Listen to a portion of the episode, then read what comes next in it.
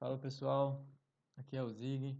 Sejam todos bem-vindos a mais um episódio do podcast. Hoje, nesse episódio, uma pessoa muito especial dentro da história da equipe. Ele ficou mais de cinco anos e contribuiu muito, com muito amor, é, inspirou muita gente, né? E, e não podia ser diferente. Foi uma conversa muito legal. Quem quem viveu ali com ele vai se identificar muito com as coisas que ele falou. E, e bom, é isso. Espero que vocês gostem. Com vocês, Yuri Miranda. Fala, Yuri! Fala, Zig, beleza? Tudo bem, e você? Tudo bem, tudo certo. Como é que está passando esses dias aí? É, cara, tô, tô mais tranquilo agora.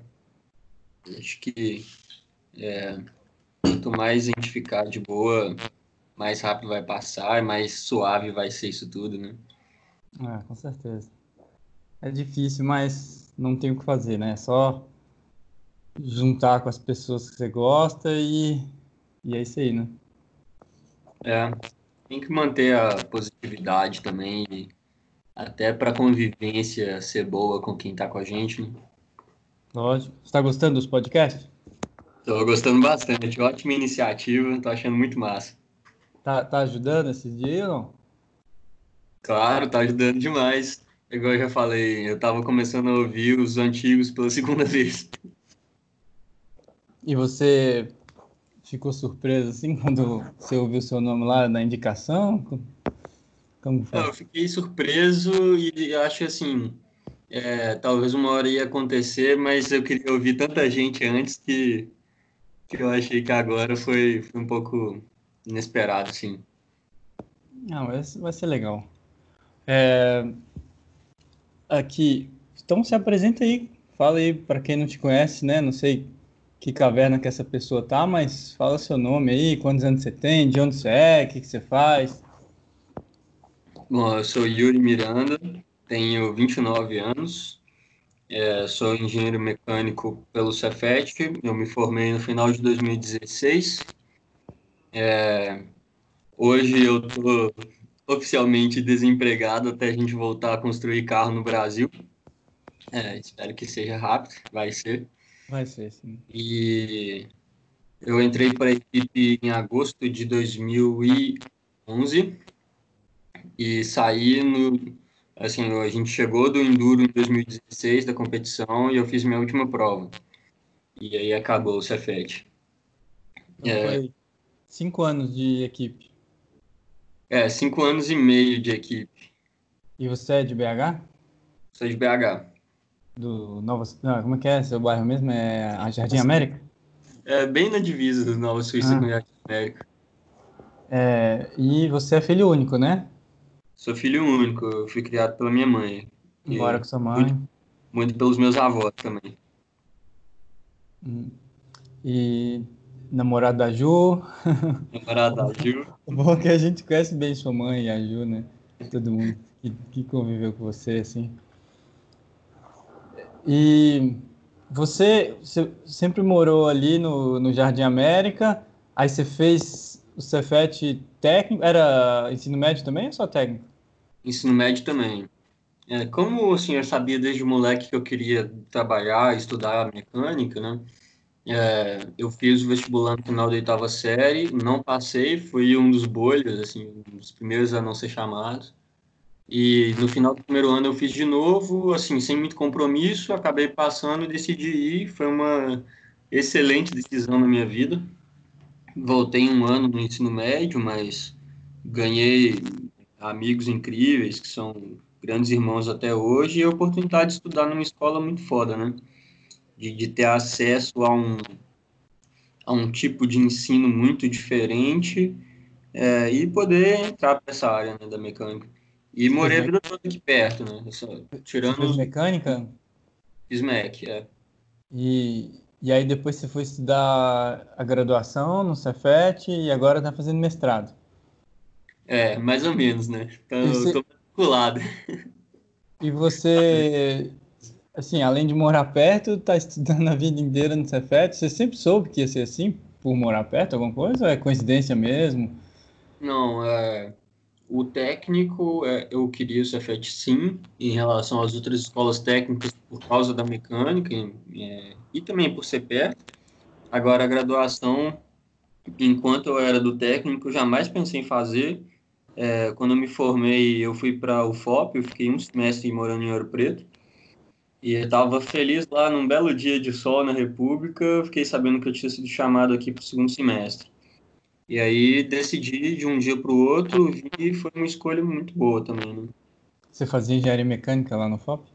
Fazia mecânica lá, mas o curso era muito novo e tal. A, própria é, coordenadora do curso, ela me sugeriu vir pela, pela qualidade de ensino né? Tudo mais. E além disso, né, do, da, da, sua paixão pela mecânica, você mesmo falou aí, né, só, você sempre soube disso, você também gosta muito de música, né? E, Gosto. É, tá, tá na banda aí que tá voltando, Regnomos, que já patrocinou Fórmula. É, a Regnomos é um projeto antigo, né? Que, que nasceu, eu já estava na graduação do Cefet e os meninos ainda estavam no final do técnico, assim. É, ela já existia no plano das ideias antes disso, mas no, no segundo semestre de 2011 a gente fez o primeiro ensaio é, e viemos tocando junto de, de lá até hoje. Tem quantos é. anos? Ah, cara, tem bastante tempo já, né? É, uns nove, por aí. Bom. E foram muitas aventuras. E é, depois que você se formou, você foi trabalhar. É, onde foi mesmo? Na GE? Não. Já era estágio, né?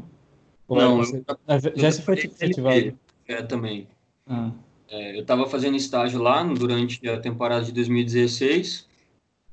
E aí, faltando é, assim, uns dois, três meses para me formar, eu fui contratado lá e fiquei até junho, final de junho de 2017. Quando Você gostava de lá, né? Eu gostava é, muito das pessoas, assim, de ser perto, de ter um salário razoável para recém-formado, ter um apoio do, da liderança, sabe? É, meu chefe era um cara muito foda, e, mas a atividade em si não era realmente aquilo que, que mais me despertava interesse para fazer, sabe? Uhum. Aí você por é, como é que eu falo, recolocação no mercado, começou a fazer o, o mestrado no Cefet, que você ainda está fazendo, né? E aí surgiu é. a oportunidade de ir para a indústria automotiva, ou, ou, no caso de caminhão. Como é que fala? É utilitário? É. Ou automotiva, né? É, autom faz parte da indústria automotiva, né? Eles se chamam assim. E aí você é, foi para a Volkswagen.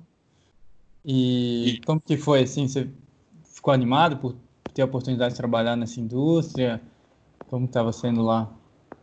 Ah, cara, desde que eu saí da GE e comecei o mestrado, foi um ano muito difícil para mim, né? É, um, um, tempo que eu não conseguia achar emprego na nossa área, seja ela qual fosse, automotiva, ferroviária ou, uhum. ou tudo isso. Decidi focar no mestrado e logo que eu comecei a a me concentrar no mestrado como aluno regular, surgiu a oportunidade de ir para a Volks, pela IAV. E eu fui ainda ganhando muito pouco, morando numa cidade é, diferente, né? Mas eu gostei de cara da cidade, do, do que tinha no entorno, e me encontrei totalmente no, no mercado de trabalho, sabe? Vi qual era a carreira mesmo que eu queria seguir, e, assim, me valeu mais para poder enxergar é, qual era meu caminho mesmo como profissional, qual era o caminho que eu gostaria de seguir, do que como grana, né? Uhum. A experiência valeu mais do que o dinheiro. Uhum. Você ficou é. quanto tempo lá na Volkswagen? Então, foram cinco meses de AV e, e logo depois eu virei Volkswagen é, um funcionário próprio, foram mais sete meses. Aí você estava voltando para cá e veio a crise. É. a mesma empresa que me levou para lá me fez uma oferta muito boa, com uma melhora de salário, um, um, uma atividade muito interessante de calibração de câmbio para trabalhar lá com o Pedrão e com o Ares. Boa. E, ah, o é, Ares também? Também, o Ares é do time também. Não. E assim, para mim foi muito difícil porque eu acho que hoje vendo assim, na, na época não era tão claro, mas hoje eu consigo ver que gostar tanto do, do trabalho faz a gente se identificar com os projetos, sabe? E, e eu não queria largar o meu caminhão no meio, assim, queria terminar o projeto, ver ele ser lançado. O mesmo que move a gente no Fórmula, né? Uhum. Que é ver o projeto terminar e, e rodar, e passar na linha de produção, ser vendido, andar na estrada e tal. É, mas aí eu também parei a perceber que existem outros projetos na vida que são muito mais importantes que o caminhão, né? E, e, quando eu vi isso, vi que eu poderia ter uma oportunidade de trabalho boa, com um salário bom, na minha carreira, trabalhando com meus amigos, é, não teve outra decisão que não voltar, sabe? Uhum. É. E, e aí, infelizmente, você foi vítima aí da crise. É, mas isso, isso é uma coisa momentânea, assim. É, acho que quando eu recebi a notícia eu fiquei meio em choque, mas tudo que veio de, de ruim na vida ou na carreira veio por um motivo de ser muito melhor depois, sabe? E na época eu nunca consegui enxergar isso, mas continuei confiando e fazendo minha parte que deu certo. E eu acho que é, dessa vez não vai demorar muito, não. Com certeza. Bom, é, agora falando um pouco sobre a sua família, assim, a sua mãe é uma das mães mais ativas, mais presentes ali no, na, na vida do Fórmula, né? Quase todo mundo conhece ela e, o que, que você acha disso? Você tem orgulho disso? Você gosta? Você, você acha legal que a sua mãe tenha esse interesse e participe? Foi, ela foi na competição umas três vezes, né? Ela foi duas vezes, em 2012 é, e em 2016. E é, é, muito legal isso dela, dela incentivar, né? Porque hoje mesmo ela sempre me pergunta como que tá a equipe, é, se os projetos estão andando, é, se, como é que tá. É, mostro os vídeos, as fotos para ela, ela sempre compartilho o, o sentimento de, de amor pela equipe com ela. E é muito legal. Outro dia eu tava na salinha e tô vendo o, o é, pessoal entregar o, Era o dia do rollout do Baja. E aí tô vendo a galera entregar o pano do rollout pro Baja emprestado, né? Aí eu lembrei que foi ela que costurou aquele pano. assim, é um tipo de lembrança massa, né? De, de ver aquilo depois de tanto tempo e lembrar que foi ela. Ah, legal. É, eu queria que a minha mãe tivesse mais interesse, assim. Minha mãe não tá nem aí. O meu pai até no começo ali foi lá na oficina, viu? Mas no geral, meus pais não estavam nem aí. Mas legal. É, bom, então, quando você entrou no Cefet, como que você ouviu falar da equipe? Como que foi? Como que foi a primeira impressão? E como que você entrou na equipe? Você entrou quando você era calouro no Cefet? É, eu estava no primeiro período e foi uma é, chamada para o processo seletivo, que era um papel preto e branco impresso com a foto do carro de 2010 na entrada daquele corredor do, do hospital ali, do prédio principal. É, e assim, eu quando eu vim de Ouro Preto para cá, eu já sabia que eu queria fazer parte de uma equipe de competição, mas mesmo tendo estudado no Cefet, eu não sabia da existência do Fórmula. Né? É, e eu vim tipo, focado em fazer parte do Baja, e eu queria abrir uma equipe, fundar uma equipe lá em, em, em Ouro Preto, e quando eu vim para cá já era meu objetivo. Mas aí quando eu vi o processo do, ba do Fórmula e procurei saber o que era, é, eu vi que, nossa, é isso, sabe? É muito mais voltado para o que eu quero do que o Baja. É um projeto muito mais amplo né, e diverso. E que e é isso, pronto. Aí me candidatei, fiz a entrevista com o Chanel e com o Olavo num dia à noite lá na salinha. É, e foi bem engraçado. No mesmo dia eles já me levaram lá embaixo para ver o carro e que eles estavam construindo. Que essa linha só... era ali onde é a, a mecânica, né? É, o laboratório de motores ali.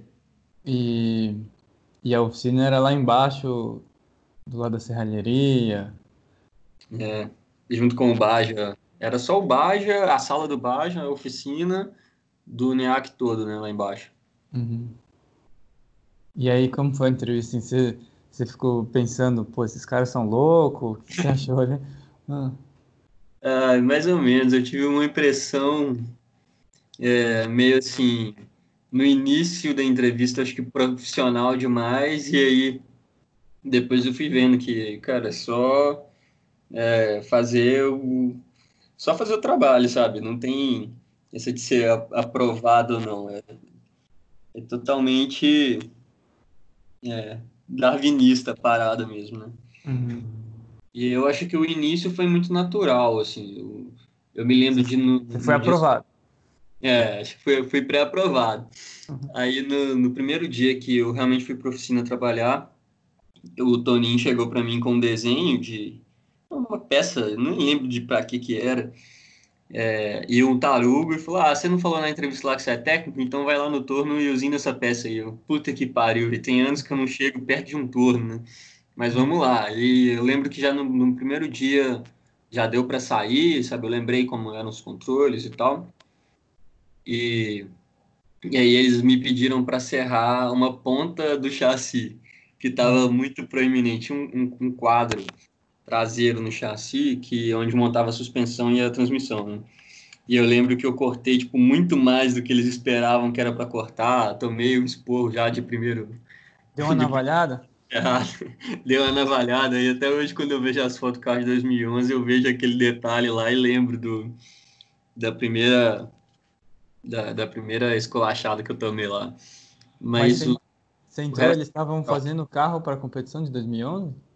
Estavam. O chassi estava praticamente pronto, a gaiola toda, estavam é, soldando as, as coisas, os encaixes da suspensão e tudo mais.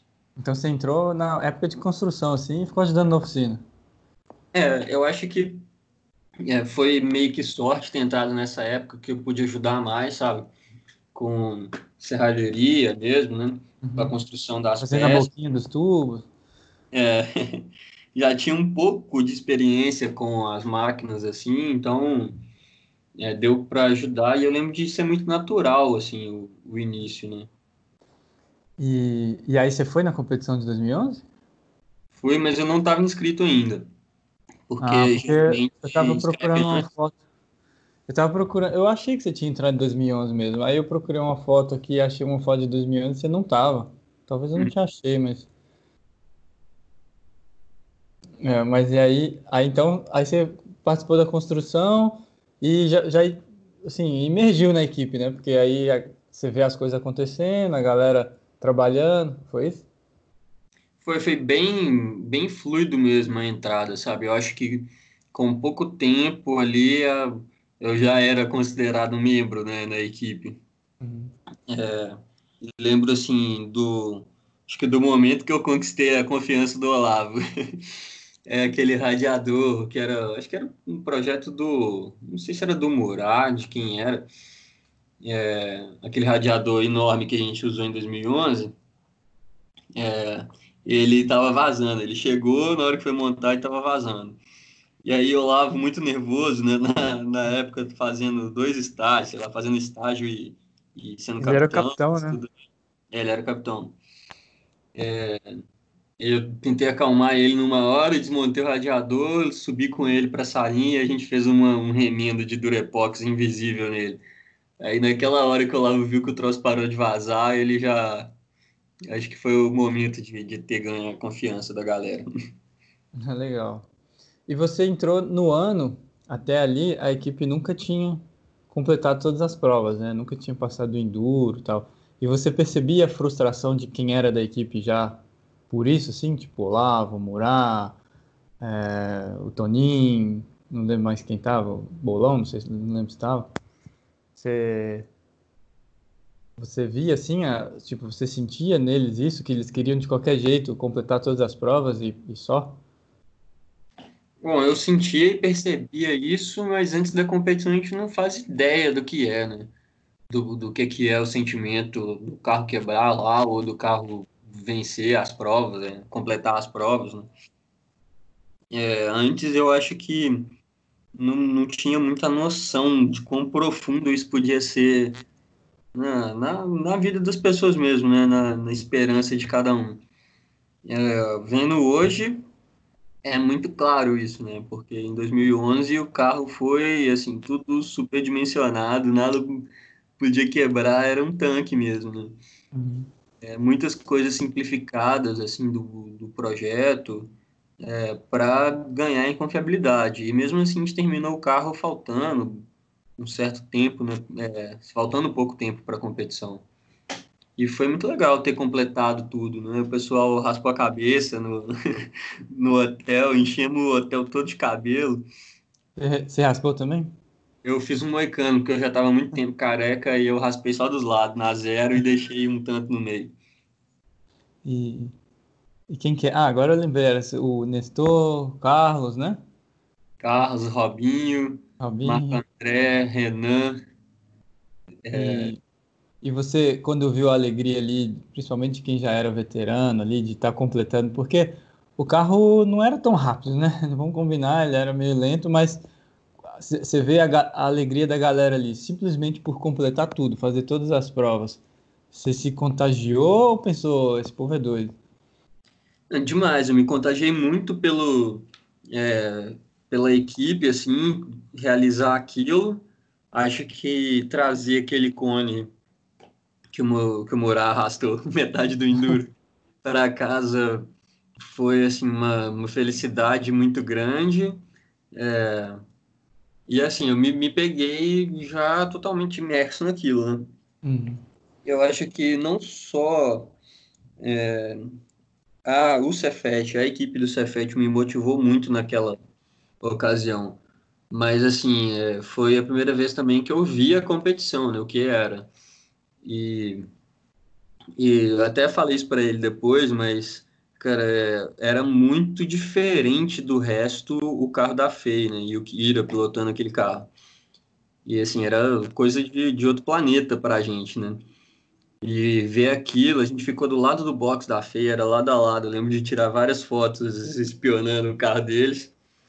Mas é, me deu muita vontade desde o início de de poder fazer um carro muito rápido, né, para poder brigar de igual para igual. E aí você voltou então é, da, da competição 2011 com outra visão, outro ânimo?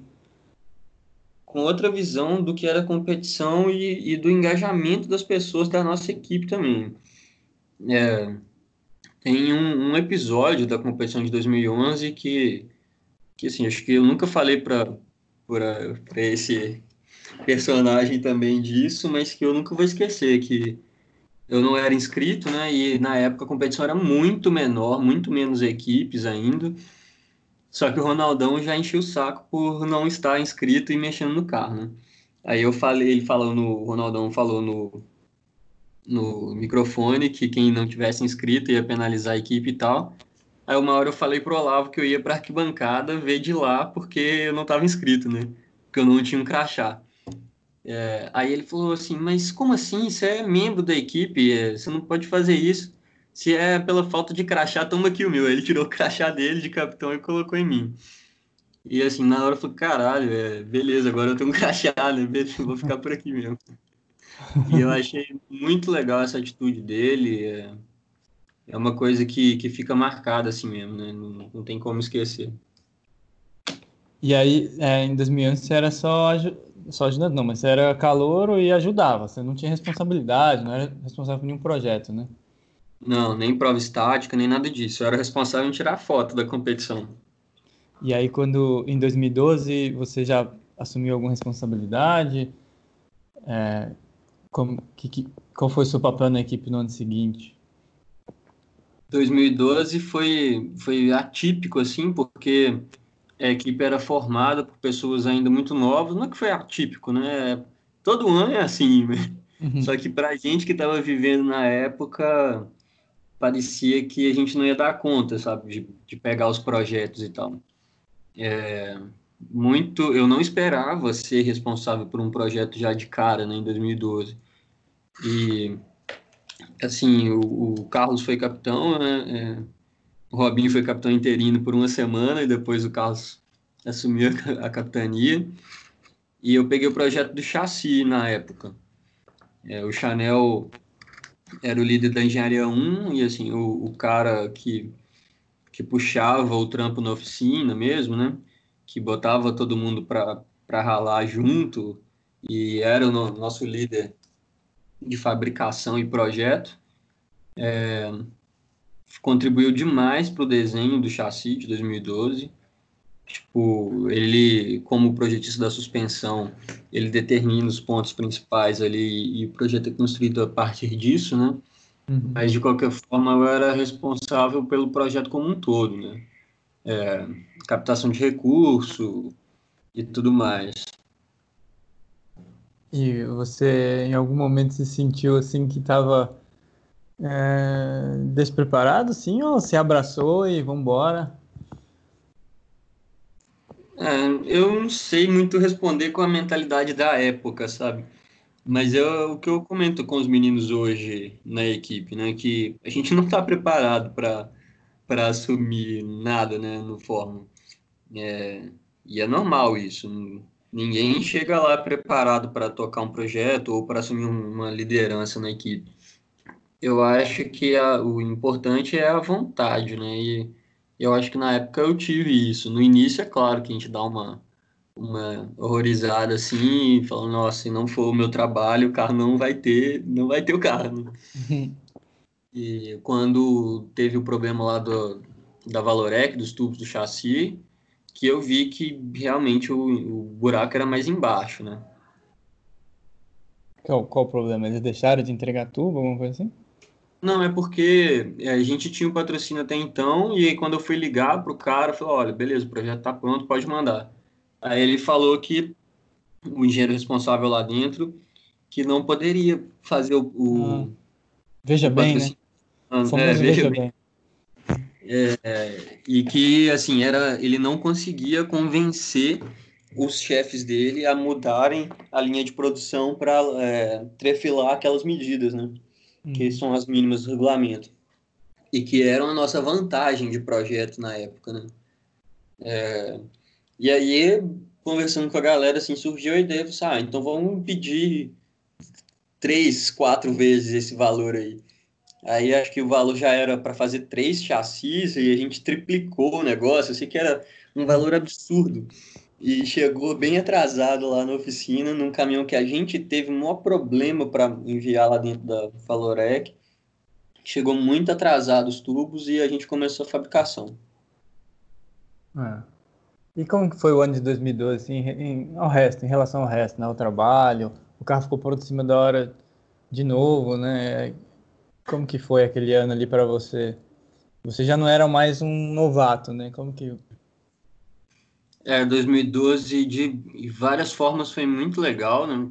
É, foi a primeira vez que eu pilotei o carro, foi de 2011 ainda, é, que assim serviu por me motivar muito também né, no trabalho na oficina e na salinha, mas eu, eu esqueço um pouco das coisas de 2011, eu acho que de tão traumático que foi a temporada inteira, é a que eu menos lembro dos detalhes, assim, do sentimento na hora, do que aconteceu, né? Uhum. É, foi, assim, muito, muito desgastante para a equipe inteira.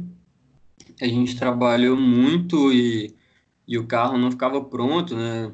Eu lembro que no dia antes de viajar, a gente terminou o carro, era, sei lá, 9 horas da noite. É, o dia antes de carregar o caminhão.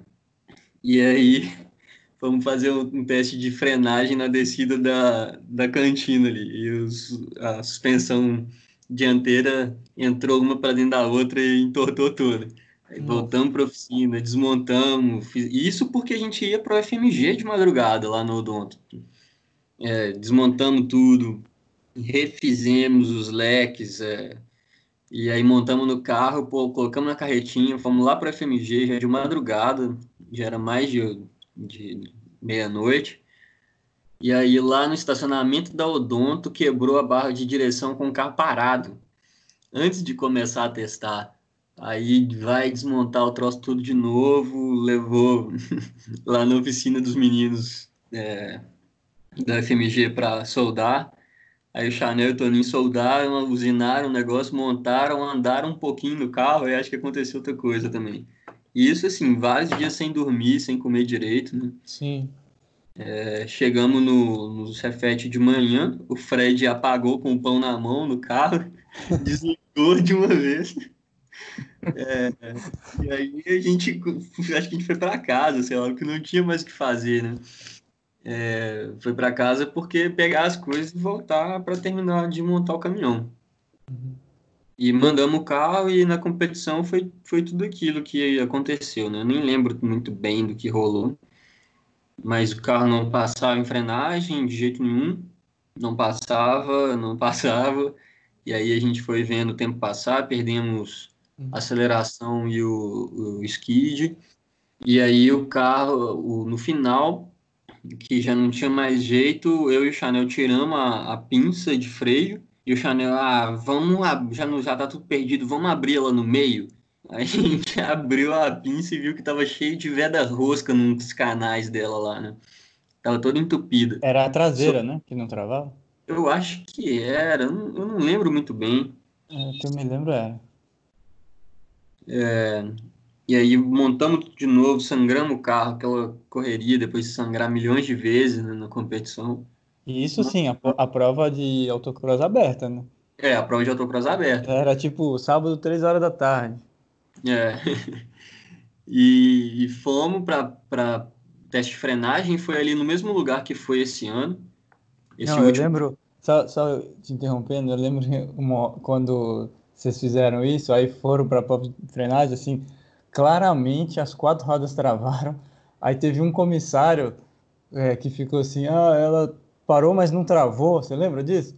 Então, como assim, cara? Parou, mas não travou? O que você tá falando? Aí teve que passar de novo, só porque o cara.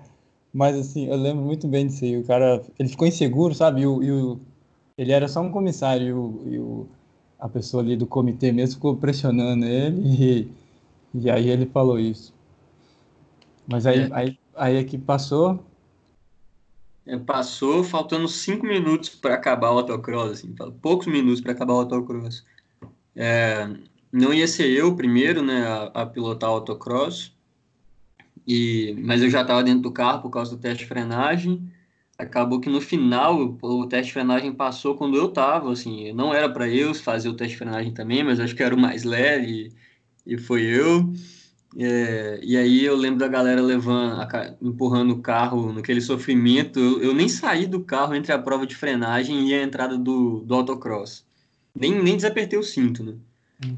É... Você já tinha entendido ali que ia ser você? É, não, o Chanel já falou, não, agora vai lá e é isso e aí. E aí, o que, que, que você foi pensando e sentindo ali indo pro, pro autocross? Cara, não lembro exatamente. Você tava nervoso ou animado, assim? Ah, um misto das duas coisas, né? Tipo, ah, a gente vai competir finalmente, uhum. é, passamos nessa merda desse teste e, e vamos lá para a pista, né? Eu acho que quando você fecha a viseira do capacete, é, você esquece um pouco da. Você foca um pouco mais, né? É. Mas aí, assim, na primeira volta, o circuito era no cartódromo, mas era muito aberto. É, aquela parte o primeiro trecho ali foi, foi no mesmo sentido que o, auto, que o autocross desse ano, que o enduro desse ano, né? É, é, na primeira volta a corrente do carro saiu, a primeira tentativa, é, e na segunda tentativa eu rodei o carro e bati na barreira de pneu no mesmo lugar que a corrente tinha saído. E assim, foi um choque muito grande, né? Não sabia o que fazer, sabia que, tipo, todo o trabalho tinha sido em vão por minha culpa ali naquele, naquela hora, né? Foi muito difícil. O é... carro estragou muito? Ah, bastante, na verdade. Tentando lembrar aqui, quebrou bastante coisa. Quebrou o mancal da suspensão, quebrou a fixação de amortecedor, braço de suspensão, braço de eixo. É. é, e assim, a, a equipe tomou uma decisão que que eu jamais julgar, que eu acho que se fosse comigo, talvez eu teria feito parecido, no, devido à carga emocional, né? De, de não, ter, não arrumar o carro e não correr o risco de correr e quebrar mais nada, sabe? É que o pessoal estava já muito estressado, né? De tudo que aconteceu até o dia da competição, aí depois chegou, passou assim, passar em todas as provas de segurança não foi só a frenagem, passar em todas as provas de segurança foi muito estressante, a carga emocional estava muito alta, né? Tava, e já tava todo mundo para lá do limite físico, psicológico, sabe? É, uhum. é, assim, não, não, não tenho o que dizer, né, sobre, o, sobre aquilo. E, assim, meio que, que sem... É, sem me alinhar com a equipe, eu quis começar a consertar algumas coisas, né? É, e aí foi nesse momento que eu tomei talvez o, o expor mais bem construtivo, mais construtivo de toda a minha vida, que foi seu. É, você me sacudiu assim e perguntou se ia deixar a minha equipe desistir né, do, da competição, né, de chegar lá e desistir. E lembro que partiu de você e do Murá ajudarem é, assim, convencerem a equipe que se quebrasse alguma coisa, a gente ia dar um jeito financeiramente. E, e você, lembro que vocês dois, que já não eram alunos mais, no Murá não estava inscrito, mas na época podia ficar de madrugada no CPA qualquer um, né? Uhum. É, e eu vou partir de vocês dois pegarem aquelas coisas, para além da que eu estava mexendo já, e começar a arrumar, sabe? E acho que essa atitude de vocês dois contagiou a equipe inteira na hora e a gente consertou o carro de madrugada, aquele monte de coisa que tinha quebrado, né? É, e no dia seguinte é, corremos um enduro com três baterias. Essa parte da bateria eu fui ficar sabendo depois do enduro também. Tava com três baterias. Né? Porque o alternador foi... parou de funcionar, eu acho. acho que não sei se o regulador retificador ficou queimou, sei lá, não estava carregando. Aí o, o, Fred teve a ideia de colocar três baterias. Né? Mas o. Você ficou chateado? E, assim, a, e assim foi. E o carro. Que... Eu imagino que você estava chateado com a batida, né? né? Para quem não sabe, foi uma batida bem espetacular. Assim. Eu acho até que o carro quebrou pouco, né? Porque você veio rápido, né? Aí saiu você saiu do, do asfalto, aí quando foi para grama, aí não segura, aí bateu no pneu. Eu acho que o carro até estragou pouco. Provavelmente porque foi em pneu também, né? Macio. E. É, de, e, de dentro do você... carro parecia assim, ridículo, sabe o que aconteceu, mas ah. acho que de fora pode ter sido, sido ah, um espetáculo mesmo. Foi bem espetacular, cara. Mas assim, é, óbvio que você ficou chateado, mas assim, você ficou chateado com a galera? Pode ser sério, ninguém vai ficar triste. Não, de jeito nenhum. É, eu sei como eu também estava na hora, sabe? Acho que se fosse com outra pessoa, eu teria me deixado levar pelo, por aquele sentimento também, sabe? De desistir naquela hora. Porque já estava todo mundo para lá do limite físico, mental, de lidar Só com tava muito, é, muito estressado. Mais um né? episódio daquele, é, mas um episódio ainda daquela competição, é, galera não sabe, mas o Pedro passou mal pra caralho, no, empurrando o carro pra lá e pra cá, no sol, né? Teve uma insolação fodida, foi pro hospital morto, né? Eu não sabia. É, foi, foi tenso demais, assim, já tava uma situação caótica. Né? É, eu, eu lembro muito bem, assim, de de pensar, né, né, igual você falou, não, quem sou eu para julgar, mas eu lembro de pensar um pouco que eu não teria feito aquela decisão, sabe, de, de simplesmente falar, ah, deu, vamos parar por aqui, que não é nosso dia e ano que vem tem mais, assim, eu não teria pensado assim, mas eu, eu lembro muito bem uma coisa que me marcou muito, foi quando justamente o pessoal estava falando isso, que ia, que ia carregar o caminhão, né? Que tava bom. E eu olhei para o box e vi você consertando o carro sozinho. E isso com certeza foi uma coisa assim que me marcou, né? Óbvio que é, eu senti uma admiração por você muito grande. Eu imagino que você estava muito sem graça. E eu pensei, pô, não, isso não pode ficar assim, entendeu? A galera não pode desistir aqui ainda. Mas olha, esse é o espírito, né? O espírito é esse desse cara aí, né? que era você. E, e aí uma da, das justificativas da galera para não consertar o carro, que era só uma desculpa, no, no fundo não era isso. Eles estavam assim, ah, mas é, tá perigoso já, se a gente consertar o carro amanhã vai bater, vai quebrar outras coisas, e a equipe não tem verba, não é bem assim. E foi aí que eu e Murá falamos, não, se o problema é dinheiro, não preocupa não, o que quebrar a gente garante. Foi isso aí que, que você falou, que a gente é, justificou. Mas é óbvio que não ia quebrar nada, né? E aí a galera virou à noite, né? Consertou o carro. E como foi no outro dia, assim, para você? Você ficou aliviado, ver o carro andando e até completou o enduro, né? Segundo enduro da história da equipe. Como que foi para você? Lógico que foi muito triste, mas no final foi um alívio, né? Como que foi para você? Cara, mais uma vez foi extremamente motivante ver o, o final da competição de 2012, né? É, assim, foi realmente um choque o sábado. No domingo eu não pilotei, né? Foi a decisão mais sábia possível. Não tinha a menor condição de correr o enduro. E o Chanel e o Fred levaram o carro até o final, assim, com todas as dificuldades, né?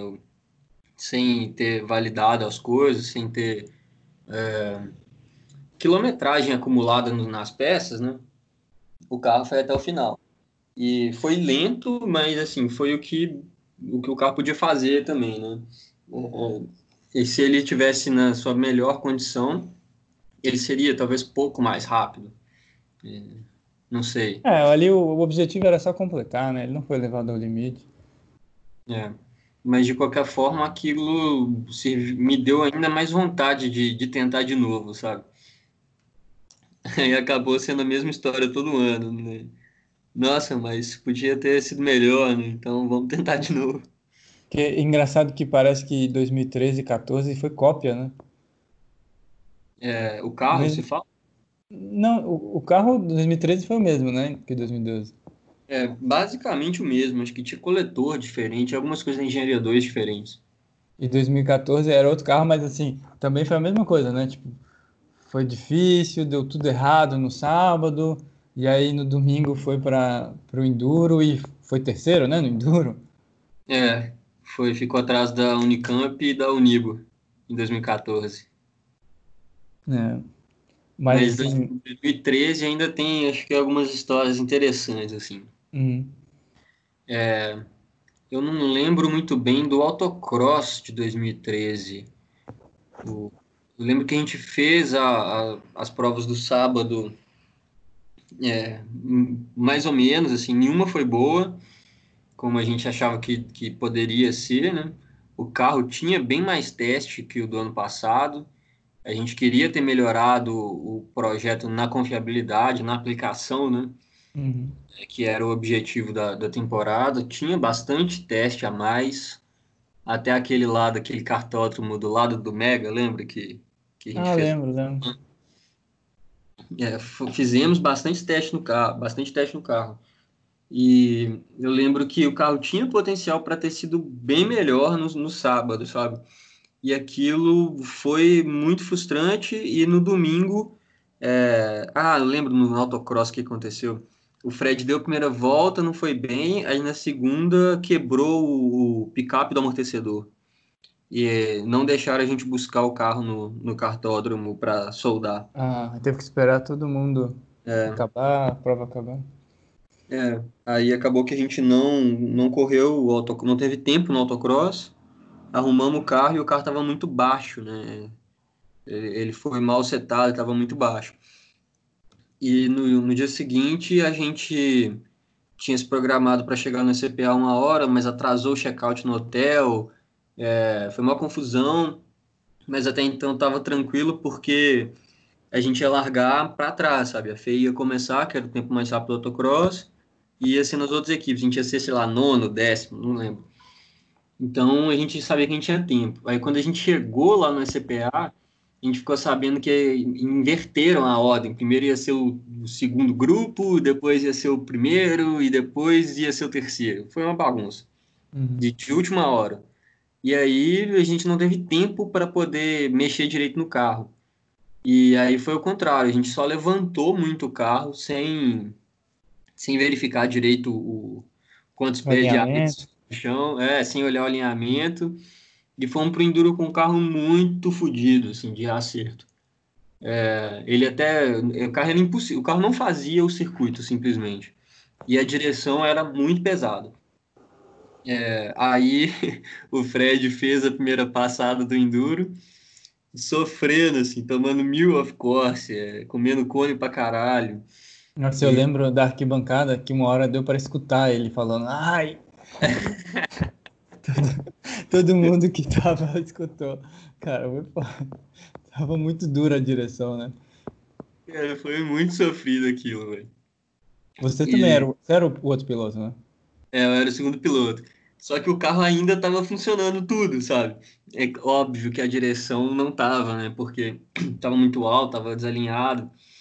E e aí, quando eu entrei pro. Tem os onboard desse. do Fred. do Fred sofrendo. É, quando eu entrei para minha passada, que era segunda, eu lembro de colocar a primeira marcha, entrar pro circuito, colocar a segunda marcha, e aí na hora que eu fui na terceira, já não tava lá mais, sabe? O pneumático foi pro saco no, hum. na, na, terceira troca de marcha hum. do, da minha parte do, e foi aquele sofrimento, assim, a gente não conseguia fazer as curvas. É. Batemos um recorde histórico de cone que foi quebrado no ano seguinte pela Mauá. Se não me engano, foram 84 cones, uma coisa assim. Um negócio absurdo. Porque além do carro estar tá difícil de guiar, eles fizeram muito fechado, né? Até um pouco é. como consequência do acidente seu, né? Do ano anterior. Exato, exato de 2012 para 2013 eles fecharam muito, assim, a, a, tanto autocross como o enduro. É verdade. Ah. E aí. E assim, voltamos naquele sentimento de novo, né? Nossa, não tem como desistir, véio. tem que tentar de novo. É, sempre foi essa a máxima do Cefet, né? Tipo, o projeto não é ruim, mas tem alguma coisa que não tá encaixando, né? Sempre foi. Eu, eu lembro de sempre falar isso pra galera, assim. Yeah. E aí, em 2014, você lembra alguma coisa em especial? É, 2014 foi, foi bem especial a temporada. Hum. Saiu muita gente da, da geração 13 e 12, né? E 11 até. É, assim, a gente já não contava mais com o Robinho, com o Fred, como membros da equipe em si, é, mas, claro, como ex-alunos presentes, né? A equipe tinha pouquíssimas pessoas, se eu não me engano, no início do ano foram só 13 ou 14 pessoas. É, e foi o meu primeiro ano de capitão, né? Você era capitão, né? É, foi para mim um crescimento pessoal, profissional que eu jamais imaginei ter, né? É, um aprendizado muito mais importante que soldar, pilotar ou desenhar no computador é tipo lidar com as pessoas e acho que meu jeito meio estourado assim meio reativo né é, afastou muito os meus amigos assim colegas da equipe no início e com alguns meses eu percebi que eu estava perdendo totalmente a equipe né e, e comecei a pensar sobre aquilo refletir como como melhorar e vi que era muito da, do, da minha reatividade quando ouvia comentários. Uhum. É, é difícil de explicar, mas, mas acho que era muito do, do meu jeito, assim, que afastava a galera, né? Uhum. E quando eu comecei a perceber. Você foi capitão aquilo, dois anos, né? 14 e 15. É, foi dois anos. Uhum. Quando eu comecei a perceber aquilo, eu tomei algumas medidas para poder reverter e, felizmente, reverti, não perdi a amizade de pessoas muito queridas para mim. É, e a gente levou o carro, né? Foi a época que, que o, o pessoal a gente que a gente conseguiu fazer bastante gente boa entrar na equipe também, o que Teve foi uma massa. pessoa que voltou, né? É, o Olavo voltou. Não, outra é... pessoa. Outra pessoa? Como assim? Eu, pô. Ah, é verdade. Eu, eu projetei as asas lá. É verdade. Eu e o Nicotino. Eu não lembro se o Nicotino tinha saído e voltou também. Acho que saiu. É- Aí nós dois projetamos as asas. Assim, lógico que eu tava trabalhando já, né?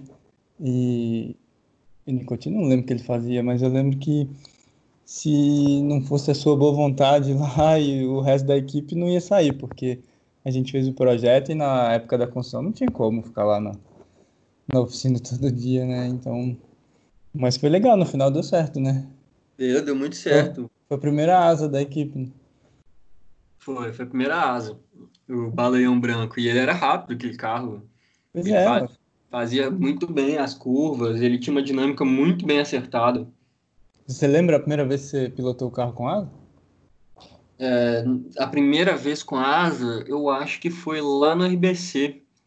Tem umas fotos aqui legais que o Olavo tirou lá. Vou ver se eu acho elas. E você se lembra assim de ter sentido alguma diferença, de, de ter percebido assim, é, acho que talvez seja o caminho? Eu não lembro tão, tão claro dessa, dessa diferença, assim, uhum. do carro com asa e sem asa. É, eu acho que a gente, na época, conseguiu comprovar alguma coisa no, no, nos dados, mas eu não lembro de, de uhum. sentir realmente, porque a gente tinha pouco tempo no carro também, né? Uhum. E, como piloto amador totalmente, era muito difícil de sentir isso no, no, no pé direito mesmo. Né? É, ainda mais no início, que, que era os primeiros experimentos, é, ainda estava meio, meio difícil de, de sentir, pelo menos para mim. Uhum. Mas eu acho que para o projeto fez muita diferença, sim. E, e como foi a competição em 2014? Até, até o sábado foi uma, domingo foi outra, né? É, ah, cara, 2014 era aquela coisa, né? Um ano o pneumático funcionava, a gente usava no outro. Aí ele dava pau, a gente voltava pro push and pull. É, no sábado, eu lembro que deu um problema no push and pull do carro, quebrou a chapinha, assim, ela tava fletindo e as marchas não encaixavam, sabe? Então, foram duas passadas, foram as passadas de aceleração foram bem feias, assim, com o tempo muito baixo muito alto, né? é, do skid também. E no autocross a gente tinha feito um planejamento diferente, né? Eu ia pilotar o skid e é, o Fred, que já era ex-aluno, e o Olavo iam pilotar o autocross. Porque a gente achava que o carro era bom e podia facilmente ter um tempo bom no autocross, né? Tempo razoável, e a gente nunca tinha ido bem no skid. É, então eu fiz um skid minimamente decente, mas assim, não foi nada surreal. E no autocross, o, a fila ficou muito grande é, para as equipes e a gente não teve tempo de passar os dois pilotos. E o Fred estava totalmente já fora da equipe, né? A gente precisou pedir para eles pilotarem porque não tinha mais na equipe quem uhum. quem já tinha experiência com carro. Né? Então a gente pediu para o Fred e para o Olavo pilotarem. É, e aí o Fred foi muito mal no autocross, no, no, na volta dele. O carro era bom, mas não, a gente tirou acho que sete pontos no autocross, uma coisa assim, que era o mínimo. Foi né? uma volta só. É, foi uma volta só, uma tentativa só. Não fizemos com o piloto mais rápido, que, que era o Olavo, que estava mais acostumado com o carro de 14. E assim, no final daquele dia, eu lembro do Toninho falando com a gente. O Toninho tava lá. Cara, o que, que acontece, né? O carro é bom, por que, que, que, que continua acontecendo isso com o Cefet, né? Inacreditável. O que, que falta, é, né? É, o que, que falta? E aí eu tava meio em choque ainda, com, com a, meio decepcionado com o desempenho do sábado, sabendo que o carro era bom, né? A gente tinha andado muito.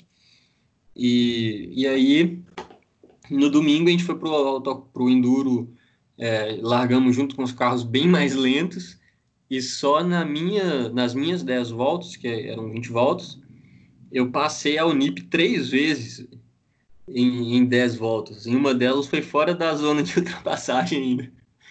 É, porque assim, eu saí da curva e dei de, de, cima no carro, sabe? Se eu freasse ia ser mais Não dava para desviar. É, não dava para desviar, é, só, só dava para desviar, não dava para frear e esperar a, zona de ultrapassagem. Então só botei pro lado fingi que eu nem vi o carro passando do meu lado.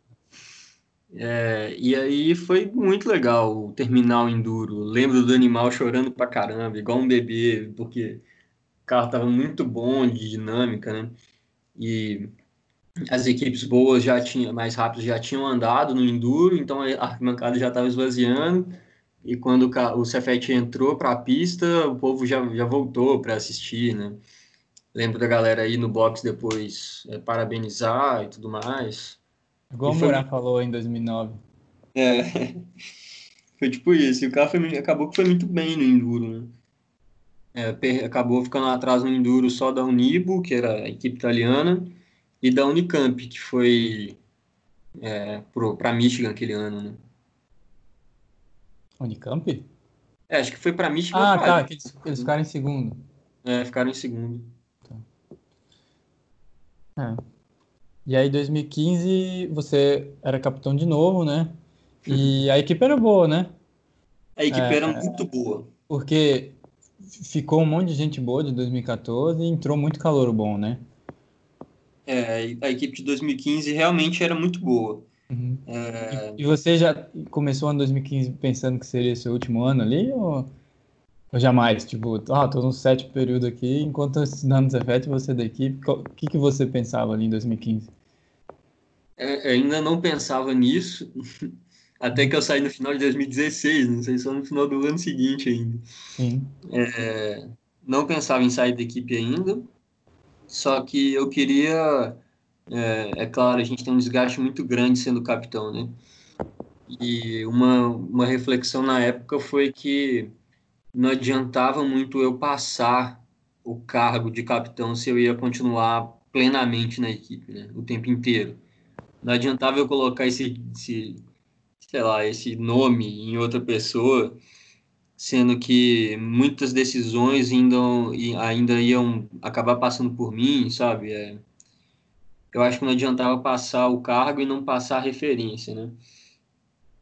E na época eu tive uma ajuda, uma divisão de capitania muito boa com a Sabrine, né?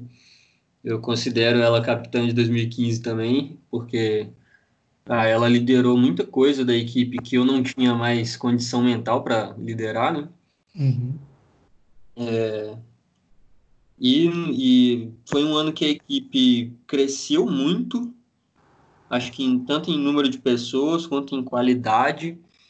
É, a galera que entrou em 2014, é, a geração do Vitinho, Morão, Aires, Wolfs, Fichos. É, Fichinhos, né? É, eles eles assim se identificaram muito com a equipe, contribuíram demais, sabe, tanto para o meu crescimento como para o crescimento da equipe.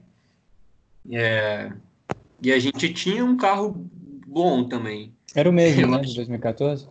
Era basicamente o mesmo carro. Algumas coisas diferentes, acho que não lembro o que, que mudou exatamente. É, mas eu lembro que, eu não sei se voltou pneumático, é, aí a gente tirou as asas, é, não, não acho que foi a melhor decisão, mas a gente tirou, ah, porque mudou o regulamento também, né, de, de 2014 ah, é. É, isso aí, a, a, asa dianteira acho que não, não encaixaria nas regras, né? É, as duas não encaixariam, e, assim, no início do ano que a gente decidiu, ah, beleza, não vamos fazer asa, não vamos fazer side pod, eu acho que é porque a gente ainda não tinha muita noção da qualidade da equipe que a gente estava formando, sabe? Uhum. Hoje, vendo isso, vendo o que, o que foi a equipe, é, acho que a gente poderia ter tomado essa decisão no início do ano que talvez teria dado certo. É, mas enfim, a decisão foi simplificar o carro. Sim, sim. O site pod que quase fez o, o, o DNF no Enduro, a solução foi tirar ele, né? Como deu para ver nas fotos aí no, que a gente ficou mandando no grupo. Uhum.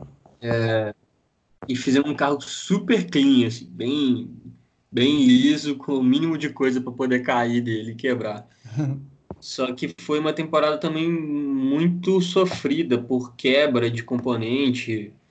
É, Para quem não sabe, o motor quebrou faltando uma semana, assim, e foi muito difícil conseguir outro. A gente foi em São Paulo em um dia, fomos lá e, e voltamos. Foi a única vez que a equipe pagou meu almoço nesses cinco anos e meio. Bom, tá vendo? É. Achou que ia ficar no prejuízo? É. E, E aí a gente foi e voltou em São Paulo com motor novo, saindo de PH às 5 da manhã, eu e o Vitinho. E fomos, fizemos o caminho inteiro de carro, no carro do pai dele. Chegamos lá na USP, fomos no McDonald's antes, entramos na USP, pegamos o motor e viemos embora. Aí até hoje eu não sei como, mas a gente foi por um caminho e voltou pelo outro. É, não sei porquê. E, e, foi uma viagem muito interessante, assim, que me, me aproximou bastante do, do Vitinho também, né? Uhum. É, chegamos no Cefet, era umas 10 e meia, 11 horas da noite, e eu lembro muito bem desse dia, assim. A gente chegou, já tava a mesa para trocar o motor, igual uma mesa de cirurgia, sabe? Com as ferramentinhas, tudo uma do lado da outra, assim, na ordem de uso, a coisa mais organizada possível. E a equipe inteira esperando o negócio chegar, né? Foi a primeira e única vez na história da equipe. É. tipo isso. Aí tiramos o motor do carro, trocamos lá na, na, na oficina para testar nos dias seguintes. E eu lembro de, mesmo tendo saído de madrugada, eu, eu quis ficar na, na salinha até o máximo possível, né? Até uma hora que eu, de repente, eu acordei na, na cadeira da salinha e não lembrava como que eu tinha entrado nela, sabe? Hum. Aí eu virei pro Torque e falei, mano, me leva em casa, por favor, que eu acho que eu já tô bugando aqui já, né? Já, já preciso ir embora. E, e foi isso, que mesmo quebrando tudo, no dia seguinte a gente testou, testamos bastante o carro é, no Expo Minas. No finalzinho, na última volta, última curva da última volta do último teste, quebrou o mancal da, da transmissão. É, e tinha mais um monte de coisa dando pau ainda no motor que a gente comprou. E foi o primeiro rollout também da, da equipe, que foi massa. Foi bem legal, foi no auditório do C2. E é uma tradição que continua até hoje, né? Legal. É, que é bem legal. E, e o, que... vocês convidaram o Chanel, não foi? Para falar como veterano? Foi, acho que foi. Uhum. E levamos o carro né, para Piracicaba.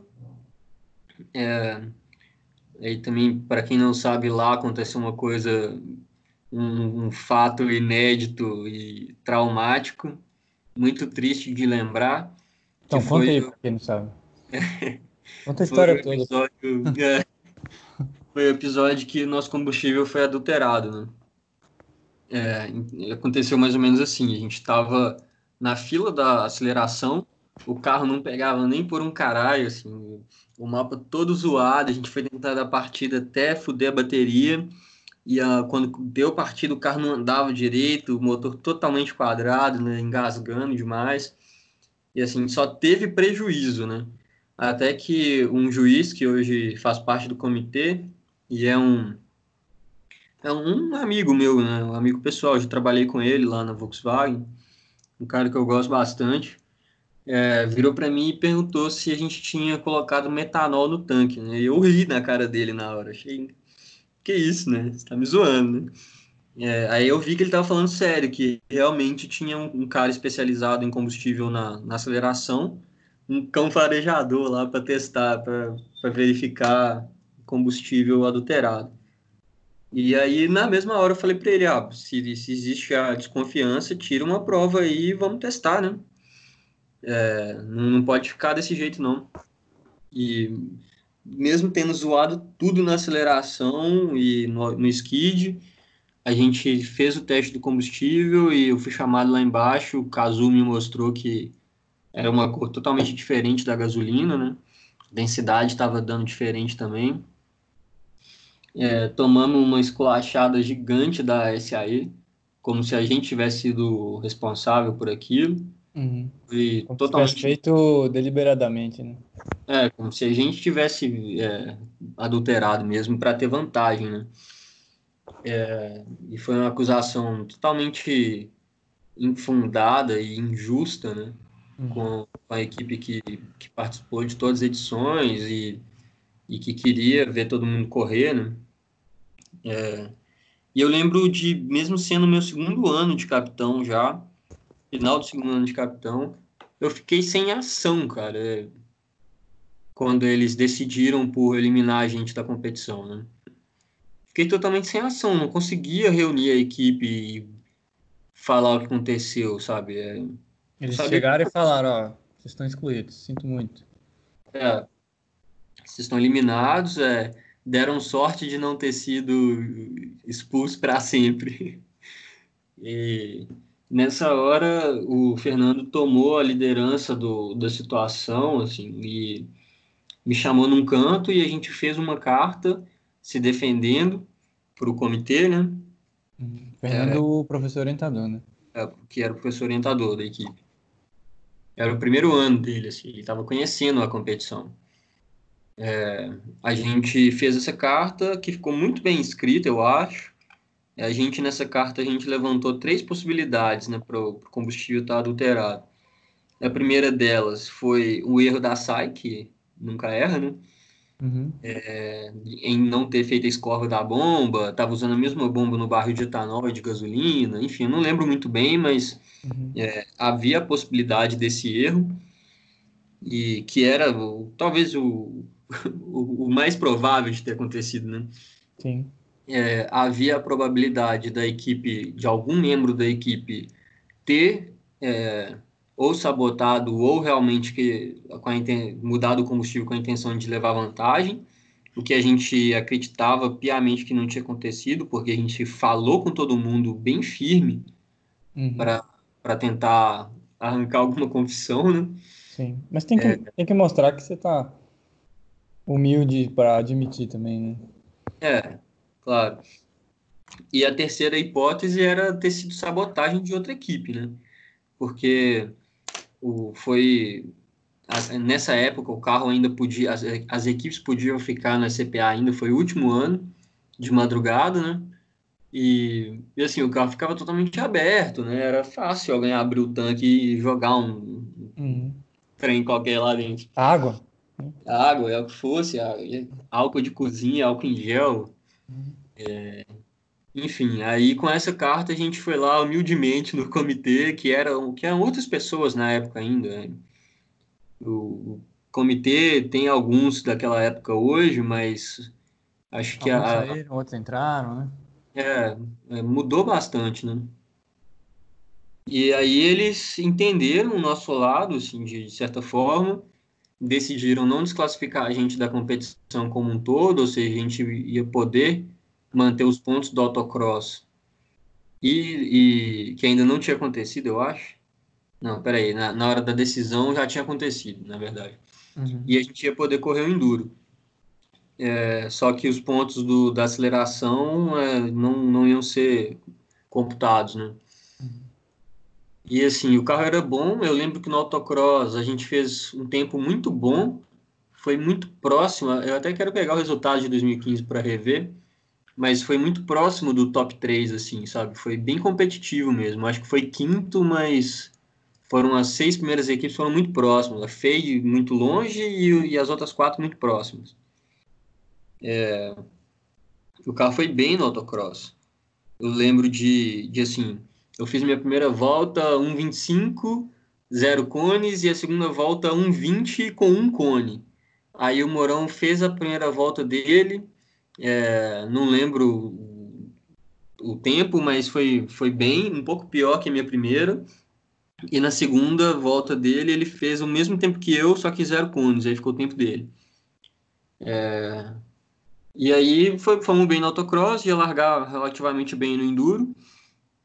No enduro eu fiz a primeira parte. É... Ah, eu rodei na segunda volta do autocross, é isso. Eu, eu, a segunda volta do Morão foi o tempo da minha primeira volta no autocross. E na segunda minha eu rodei.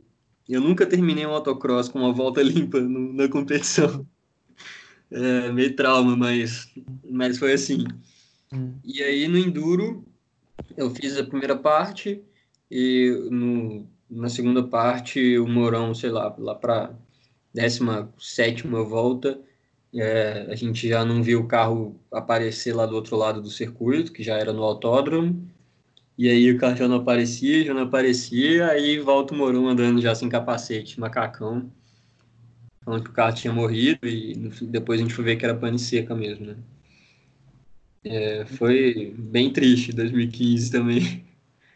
É, eu acho que o episódio do do combustível foi o mais triste, né? Ser acusado de sabotar e ser tratado assim, né, sem humildade nenhuma pela competição que nem tem um procedimento tão, tão criterioso e a culpa é só sua, né? Esse que é o pior, né? Ou não? É. Ah, é ter a presunção é, de que a gente. presunção de culpa, né? É, é bizarro. E só atrapalhou a gente no, no, no, carro, só não deixou o carro partir, motor quadrado.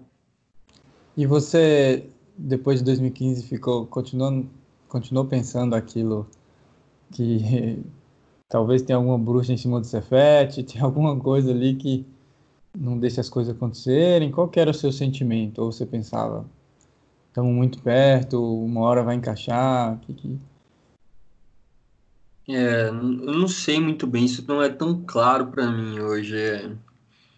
Mas na, no início de 2015 eu quis tentar de novo é, e acabei desistindo do intercâmbio na época. Eu pensava, ah, essa chance vai acontecer depois, né? Eu não sabia que o Ciência Sem Fronteiras ia acabar hum. naquele ano, mas é, acabei tentando deixar para 2016 o intercâmbio. E aí, quando a gente voltou de 2015, não ia ter o intercâmbio tão fácil e, assim, eu ainda tinha aquele sentimento de, pô, tem que dar certo agora, né? Tem que, tem que ter uma competição mais lisa, assim. E eu já tinha, já era meu último ano de faculdade, eu já tinha um estágio engajado, comecei lá dia 4 de janeiro de 2016. Então, eu já tinha que dividir meu tempo é, entre o fórmula, a faculdade, as, os últimos períodos e o estágio. Uhum. Eu peguei alguns projetos, eu continuava fazendo parte da gerência da equipe, assim, né, junto com, com os meninos lá, mas é, a, a função de tocar a equipe era deles. Até porque a gente tem que largar mesmo uma hora, né? Sim, sim. Chega o momento para todos nós, um, ou mais cedo ou mais tarde. E, e aí continuo, fui, fui tocando em 2016 com dois projetos. É, na época, ajudando em todos os outros. Eu, eu gostava muito, eu via que a minha função era muito é, engajar todo mundo na parada, sabe? É, Motivar é, em motivar e integrar os projetos mesmo, sabe? Uhum. Perguntar, não pela cobrança de, ah, você já fez, marcar no marca o X, ou uhum. fez, marca assim, não fez, marca não. Não era isso, era perguntar pela curiosidade mesmo, uhum. por fazer a equipe comunicar como engenharia, sabe? Foi o primeiro ano que a sua participação na equipe diminuiu, né? Porque de 2011 para 2015 cada ano que passava você estava mais envolvido, com mais responsabilidade. Em 2016 foi a primeira vez que diminuiu um pouco, né? Foi diminuir um pouco, mas eu ainda era totalmente ligado, né? Uhum. É, membro presente todas as noites na salinha, na, na oficina. Uhum. Você e... sentia que aquele, aquela equipe ali, aquele grupo era diferenciado? Ah, eu não sei dizer isso. Eu, eu sei que depois, talvez, a gente é fácil dizer que sim, né? Mas não é porque as pessoas em si eram diferenciadas. Eu acho que eram as pessoas em si, a, as pessoas em grupo, né? Sim. É, a, a, função que elas exerciam dentro de um grupo. Eu acho que a equipe daquele ano foi é, construída pouco a pouco, sabe? É, não, não foi entregue de uma vez uma responsabilidade muito grande para nenhum deles e todos tiveram a, a chance de evoluir de uma forma mais suave na equipe, né? Uhum. De ir pegando responsabilidade aos poucos e, e quando puderam chegar no, nos cargos, na, nas posições da equipe de, de maior, é, como eu posso dizer, responsabilidade, né? Uhum. É, eles estavam um pouco mais bem preparados. Até que foi a equipe que no ano seguinte construiu o carro mais rápido do país, né? E... É, mas sim, a equipe realmente de 2016 ela, ela tinha um diferencial não pela tanto pela qualidade das pessoas, mas pela qualidade delas juntas, né? pela sinergia delas. E quando você andou no carro a primeira vez, você, qual foi a sua primeira impressão? Você, você sentia que ele era mais rápido que os outros? O de 2016? É. Ah, sem dúvida, já dava para sentir que ele era mais rápido. É. E ele era mais fácil de pilotar também, sabe? É, o piloto se integrava mais ao carro. E você sentia ali, provavelmente você já entendia que 2016 ia ser o seu último ano, né? É. Você sentia que ia ser sua despedida ideal, assim, tipo um ano legal, tudo dando certo? Cara, eu, eu acho que ter apanhado tanto nos anos anteriores não me fez ver desse jeito, sabe? É, eu já sabia Era mais que tensão ser... do que. É, é não, não, tinha muito essa ideia da redenção do último ano, não, sabe? É, eu queria fazer o melhor. Acho que a gente fez o melhor que o carro podia dar no, naquele ano. E tiveram outras duas equipes muito fortes também, que deu tudo certo para eles, né? foi a V8 e a SQ USP. E agora uma coisa é, dá até para notar nas fotos e nos vídeos da premiação. No final da competição, eu não acreditava que tinha sido terceiro, sabe? Que tinha dado tudo tão certo que eu contava em ser primeiro ou segundo, assim. É... Então, na hora que a gente recebeu a plaquinha de terceiro, eu tava num misto de felicidade de, pô, como assim, né? Foi terceiro? Pelas minhas contas, não era para ter sido melhor, mas é, foi o, a evolução ideal para a equipe, né? Uhum. Como que foi aquele enduro ali quando você foi o segundo piloto, né? Como que você entrou ali no carro na troca de piloto? O que que você pensou? Tipo, era era só terminar, que ia ser um resultado bom e além de tudo era a sua despedida da equipe. O que que você o que que você sentiu ali na hora? Cara, além do é, medo na- do carro não pegar. eu fui o primeiro piloto no, no Enduro de 16. Ah, tá. Porque, como o Mourão era o segundo piloto e ele era o responsável por motor, né? A minha decisão foi que se o motor não pegar na troca de piloto, eu pelo menos já dei minha volta já de despedida. Hum. Mas enfim, é, Mas como que foi? Como foi para você o enduro e bom, você estava lá, você deve lembrar que mais uma vez no autocross eu rodei na segunda volta, né? É, e assim, a primeira já tinha sido boa, né? E a segunda ia ser uma, uma volta muito boa. E eu perdi o carro de uma vez, assim, na, de traseira, numa, num slalom muito grande, muito longo. É, e foi aquela, mais uma frustração, né? Nossa, mais uma vez não consegui terminar um autocross com, a, com o carro no limite, né? No enduro, acho que mais uma vez, quando a gente põe o capacete, é, aciona um botão de idiota, né? Você não, não pensa mais em, em tem que ir devagar, tem que ir rápido. né? Você vai mais rápido que você acha que você pode ali. E eu, eu tentei fazer um enduro limpo, mas Mais rápido e consciente, né? é, rápido e consciente. E eu lembro de ter prometido tatuar um cone se eu não pegasse nenhum cone. E eu peguei dois cones o enduro inteiro, e moramos nenhum. É, tinha um bumpzinho logo no início da volta, em cima de uma curva. É, acho que na, na- na- completar a primeira volta, em abrir a segunda, eu saí um pouquinho e peguei dois cones ali. Mas foram os únicos também. E assim, esse número, para mim, de, de poderia ter sido zero cones no Enduro, né? Mas foram dois. Para mim já foi uma vitória gigante, né? Ter um carro que é capaz de ir rápido na, no, no circuito, pegando tão poucos cones, assim, fazendo tão bem o circuito, né? O carro funcionando tão bem. É... E, e, cara, foi realmente um... lavou a alma, assim, o resultado, mas na hora da premiação em si, eu ainda estava um, pouco desapontado. Não, não deveria, né? Mas eu estava menos feliz que o resto da galera. É, se você tivesse me escutado, você ia tá de boa, né? Porque a, a gente só se frustra quando cria expectativa, né? E eu É. já tinha falado, eu acho que vai ser terceiro, talvez segundo. Você não me escutou, por isso você ficou frustrado.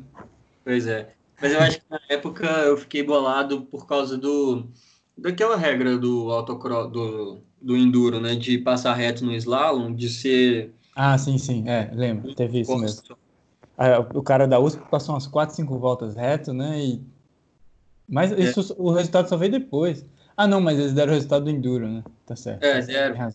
Eles ganharam o Enduro. E se fosse aplicar um off-course para cada gate perdido ali, ah. seria, eles seriam terceiro e a gente segundo no Enduro e sim, consequentemente segundo na competição. Sim, tem razão. Tem razão. É. Mas, mas foi um dia inesquecível, né? Nossa, demais. Foi sua despedida perfeita, assim? É, então, eu acho que naquele momento eu é, já sabia que eu precisava, que eu ia me formar, né? Mas eu, eu acho que eu ainda sustentava um mínimo de esperança em, em voltar a ser da equipe, sabe? Com o mestrado, é, sei lá, eu ainda tinha um, uhum. uma, estava um vendo como uma despedida ali, né? É, eu acho que é difícil largar, né? Depois que a gente vive tanta coisa assim. Mas, só que também, no ano seguinte, mesmo com a perspectiva do mestrado, é, eu aceitei ser juiz da competição, né? E quando eu tomei a decisão de ser juiz, eu já sabia que, que não tinha mais volta, né? Uhum. É, uma vez sendo do outro lado, é injusto com a própria equipe e com as outras também é, voltar e ser competidor. Acho que nem pode fazer isso. Totalmente imoral, né? Uhum. E vi também que tinha outras formas de continuar ajudando a competição, é, ajudando a própria equipe e as outras, né? Que, que, eu, que eu já tinha uma proximidade com várias outras equipes nessa época. Entendi. E como que foi ser juiz? Cara, é, é muito bizarro o sentimento de lá. Eu acho que a minha experiência foi ainda mais impactante, né? Porque meu primeiro ano de juiz foi meu primeiro ano de ex-aluno e foi o ano que a equipe foi para Design Finals, ganhou autocross, ganhou aceleração, uma coisa que não tinha acontecido, né? Uhum. Então, é, acho que que não, não demonstrar a felicidade extrema lá foi difícil e foi extremamente gratificante, tipo, é, tá avaliando os projetos. Assim, do, da, do ponto de vista do ex-aluno, é, foi muito legal poder estar tá na finals fazendo, perguntando as coisas da prova que eu ajudei a elaborar até o ano seguinte, ano anterior, sabe? Uhum. Foi estranho no início. É, eu lembro que foi o Mourão e o Paulinho responder a maioria das perguntas.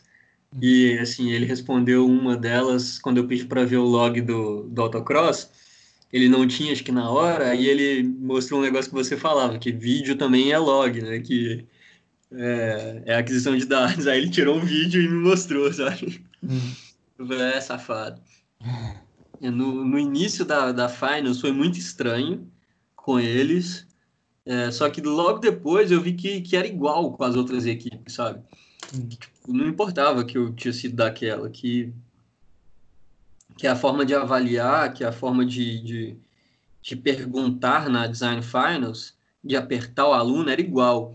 E que a hum. equipe não tinha vantagem, o, o Cefet não tinha vantagem nenhuma por eu ter sido aluno da equipe, né? Uhum. Acho que o contrário ainda. É, a, a, cobrança é até maior, né? A Sim. vontade de, de ver eles melhorarem é até maior. Uhum.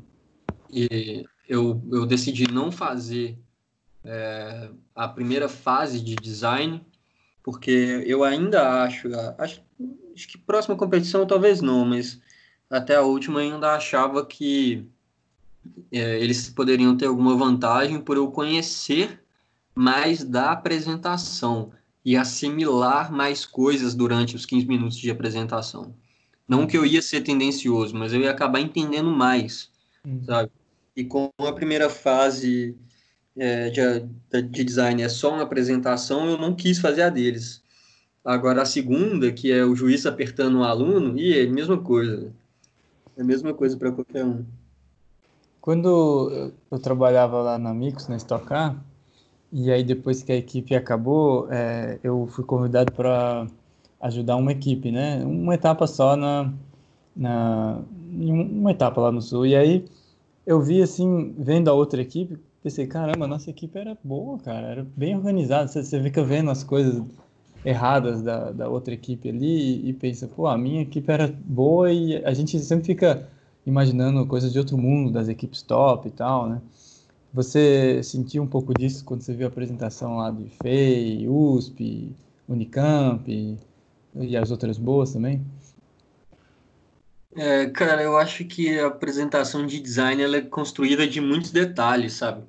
Uhum. E, e querendo ou não, para o juiz também é muito difícil avaliar o projeto do ano inteiro com base naquela apresentação, sabe? É, tem muitos dados que não, não há tempo de serem conferidos, sabe? Análises não, não, não tem como fazer naquele tempo ali. É, então fica muito da impressão geral do carro e da equipe. Uhum. É, então, assim, eu acredito que o desempenho dos anos anteriores é, pode fazer a galera olhar diferente para o carro, sim. É, não que os juízes vão beneficiar ou atrapalhar por causa disso, mas você já vai esperando uma coisa diferente, sabe? É, isso é inevitável. Inconsciente também, né? Inconsciente, exato. E somos, somos todos humanos ali, cheio de erro, de falha, né? É, mas, cara, a minha impressão hoje como juiz é que é, as equipes precisam melhorar de uma forma mais geral, sabe? A, a, competição precisa evoluir, assim, de certa forma. E, e eu não sei se é pela mudança de gerações ou o que está acontecendo, mas até na última competição eu vi muitas equipes caírem demais no nível de design, sabe? De entendimento do, do carro. É, são gerações que vão e vêm, né? Mas é, foi minha terceira competição de juiz esse ano. Nas duas anteriores, eu tive uma impressão mais positiva no geral, sabe? Uhum. É, e eu não sei dizer se se a gente realmente era uma equipe muito boa e era havia um certo preconceito em não ir para as primeiras é, de design, sabe? Uhum. Acho que as equipes que eram na nossa frente antes, né, de 2017 para antes, realmente mereciam estar ali, porque tinham muitos membros que, que conheciam muito.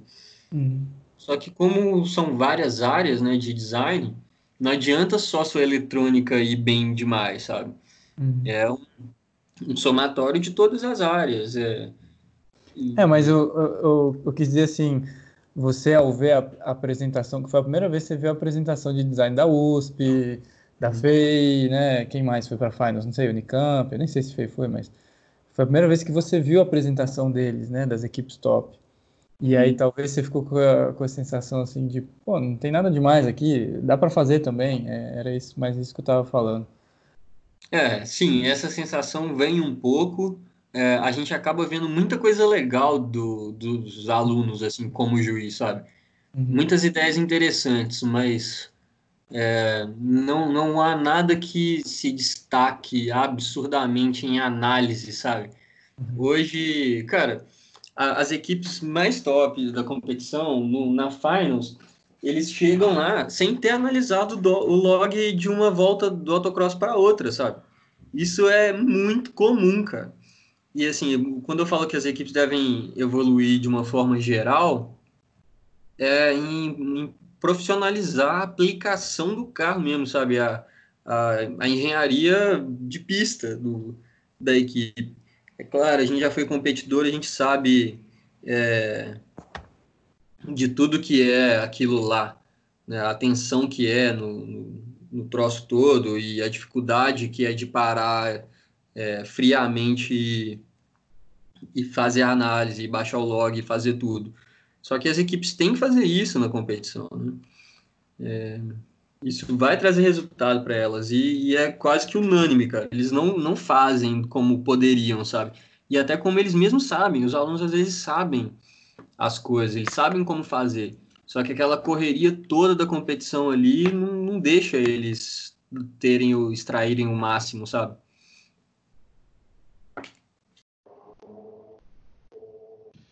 E que, que, que, você sentiu, o que, que você achou ali? Que, só para quem não sabe, a equipe foi muito bem, ganhou autocross pela primeira vez, o que é como se fosse a pole position, né? Tipo, é a, é a prova máxima de desempenho, né, dinâmico, vamos dizer, que é o autocross. A equipe ganhou muito bem aquele ano e chegou com muita condição, é, principal favorito no domingo ali para ser campeão.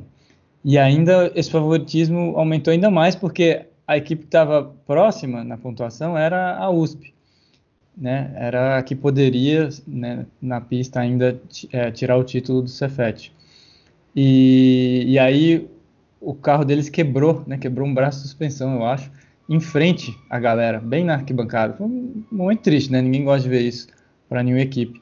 Mas aí o Cefet entrou no enduro, só precisando completar praticamente. Podia ir devagar que era campeão. E aí deu um problema no pneumático, um trans, é, transistor, né? Queimou, parece. Na, na, hora ninguém sabia o que era. O que, que você achou disso? O que, que né? É, mais uma vez, um detalhe muito pequeno e, e assim, é, era o sonho, né, de ver o Cefet campeão. O que, que, que você achou? O que, que você sentiu? É, cara, eu acho que como não era mais um, um, um, membro, mas ainda era totalmente envolvido emocionalmente com a equipe, eu só tinha espaço para felicidade, sabe, de ver aquilo acontecer. De eu, eu não tive hora para ficar triste naquele fim de semana. Lamentei muito o, o que aconteceu no enduro. Lembro que quando eu cheguei lá embaixo, o Mourão estava afastado assim de macacão, ainda chorando, tudo que podia, o Torque também. É, mas eu, eu, compartilhei da tristeza deles, eu sabia o que eles estavam sentindo, né? É, só que, cara, eu pessoalmente eu estava extremamente feliz, principalmente de ver o desempenho do carro, mas também de, de ver o desempenho da equipe, né? É, como já estava mais organizada, seguiu muito da organização de 2016. É, eu lembro que no início de 2016 eu criei um tópico no fórum que era Design Finals. E que era para discutir tudo que a gente podia fazer para ir para Design Finals. Aquele ano não aconteceu, né, é, mas acabou acontecendo no ano seguinte. E, cara, para mim foi uma vitória pessoal, mesmo não estando é, ligado ao projeto como era antes, né? Foi uma, uma vitória, assim, inimaginável, sabe? Lembro de quando o carro ganhou aceleração e, e os meninos desceram falando que tinha ido para Finals. Eu mandei uma mensagem para minha mãe e ela me mandou um áudio chorando, assim. é. E eu não era mais membro da equipe, né? Uhum. Ela, eu lembro disso, ela ter me mandado esse áudio chorando, falando que a equipe inteira merecia, né? Foi uma busca de muitos anos e tal. É... Enfim, eu só tinha espaço para alegria aquele fim de semana, né? E ainda mais depois que, que saiu o resultado que foi, foi terceiro, né, e, e teve a vaga para Lincoln, foi um negócio assim surreal, né? É, a equipe tinha, enfim, realizado o sonho de, de todos os membros anteriores, aquele objetivo que a gente tanto buscava, que era correr uma competição internacional, né? Você ficou orgulhoso lá em Lincoln? Design Finals, ganhou business, ia muito provavelmente ficar entre os 10 se tivesse dado tudo certo no Enduro. É, fiquei demais e fiquei muito feliz também pela oportunidade de evolução da equipe, né? É, de, de, de, ver como as oportunidades que eles iam ter de ver outros carros, de, de ter feedbacks de diferentes pessoas com diferentes olhares, né, numa competição completamente diferente. Assim, foi uma, uma alegria gigantesca. Né? Você foi no aeroporto? Não, fui não. não. E em 2018 você acreditava no título? É, acreditava porque, assim, o que a gente viu em 2017 não tinha como não acreditar né, que o título era possível. É, eu vi a equipe com uma série de dificuldades, assim, para... É, com os, os novos membros, né, o, acho que o engajamento da equipe como um todo, total, eu não posso falar isso porque eu não estava lá mais, né? Mas a minha impressão de quem estava de fora é que em 2018 é, a equipe dispersou um pouco, sabe? De, de, de algumas formas, assim. É, Mas a nossa sorte é que tinham vários membros completamente engajados e que fizeram tudo que eles podiam para dar certo. Né? Até a competição de Lincoln também foi, foi muito legal, tudo que eles passaram lá, o carro ter chegado no estado que chegou e eles prepararem tudo e terem resultados bons, né? principalmente nas estáticas, o que mostrava que a equipe estava no caminho certo. É... Agora, na competição de 2018, cara, foi muito emocionante como espectador e como ex-aluno também. Aquele autocross que a volta melhor foi depois da chuva, cara, foi incrível. O autocross inteiro foi uma bagunça, né? Porque a pista estava muito confusa, propositalmente.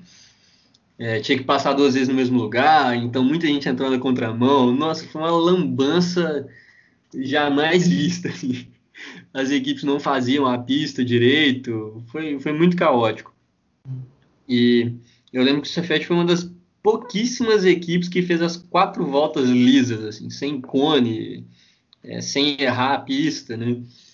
E contou com a sorte, né? Naquele carro. contou com a sorte. A sorte, sem dúvida, mas a sorte de campeão, né? Lógico. É, o, já tinha ganho a aceleração, assim, muito próximo, foi muito emocionante os três primeiros ali, V8, o Mauá e o Cefete, porque os tempos estavam muito colados e foi decidido na última, assim, talvez pela diferença de borracha no asfalto, ou, é, assim, foi uma coisa muito próxima, né? É, e no autocross estava com o segundo tempo, se eu não me engano, na hora que caiu a chuva forte, que apagou o giz da pista.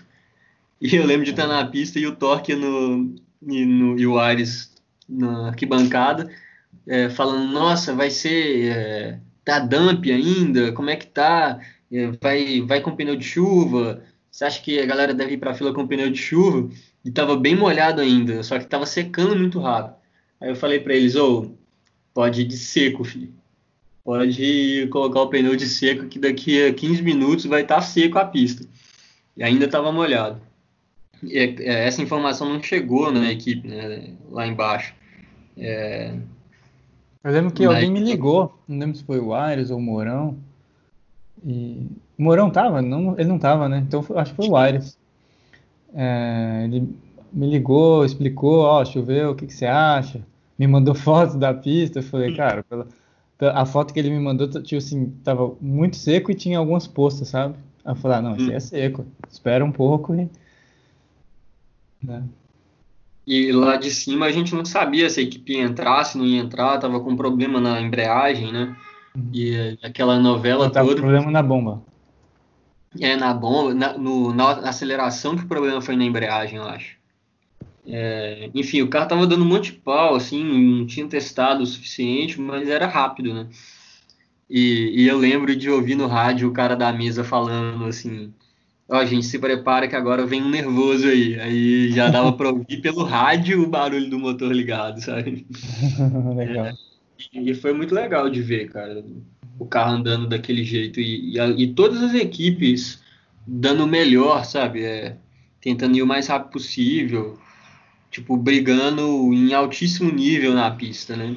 Uhum. Foi muito massa. A diferença é, é até razoavelmente pouca para o segundo lugar, que foi da USP, né? E, cara, no Enduro, que foi no autódromo já, é, eu, eu fiz o Enduro inteiro, né? Catando os cones lá. E eu lembro que no final, no finalzinho, que o carro apagou atrás do freio elétrico, e não ligava, custou a ligar. É, eu lembro de ter congelado na hora, assim, nossa, não é possível, de novo, né? Não acredito nisso. E, nossa, e aí eu sabia disso, cara. É, eu, não deram bandeira azul. Acho que não tomou bandeira azul o carro da FEI elétrico. Aí lá naquela curva cotovelo, sabe, aquele hairpin que tem lá embaixo no, no enduro, é, hum, sei, sei. Quer dizer, se for o mesmo. É o carro da a curva de raio mínimo da, do enduro no, no autódromo. O carro da FIA chegou lá muito lento, aí o Cefete veio atrás e o motor morreu, sabe? E uhum. não pegava nem a pau, assim, demorou pra caramba. Nessa hora eu congelei, assim, eu, eu não conseguia mais catar cone, nem contar, nem... reportar os contos no rádio. É, e, e no final que assim foi a, a redenção máxima, né? Na hora que completou, a gente já sabia que, que não tinha como, que ia ser uma lavada mesmo, né? Ninguém tirava. É, ninguém tirava. É, e assim, chorei demais naquele dia também, foi, fiquei muito emocionado no, na premiação, claro, não, não tive nenhuma manifestação, mas fui para a casinha lá do, do, da aceleração, chorei bastante antes de, de subir, é, peguei uma jarra de água, fiquei tomando o tempo inteiro, e foi muito massa de ver, né? Finalmente aconteceu o que a gente sonhar, sonhou durante anos e anos. Foi um sonho Agora, realizado? Um sonho realizado. Assim. Dessa, dessa fase da minha vida foi o maior sonho mesmo. É, agora, a maior redenção mesmo de 2018, o que para mim a equipe atual e futuras gerações deve sempre manter em, como foco, foi ter ganho design, cara é, ganhar design com um grupo de juízes de design que tinha em 2018, que era muito bom, assim, é, pessoas que sabiam muito do, do que estavam avaliando. É, foi uma coisa extraordinária, na minha opinião. E assim, o, o, respeito que todo mundo tem que ter acho, pela USP e a admiração que eu pessoalmente tenho é eles conseguirem se manter no top de design durante tantos anos, sabe? Entra ano e sai ano, eles são primeiro, primeiro, primeiro, segundo. É, e vem sido assim desde que eu sei da competição, né? Uhum. E acho que esse deve ser o que a equipe tem que buscar, porque é uma competição de engenharia em primeiro lugar, né?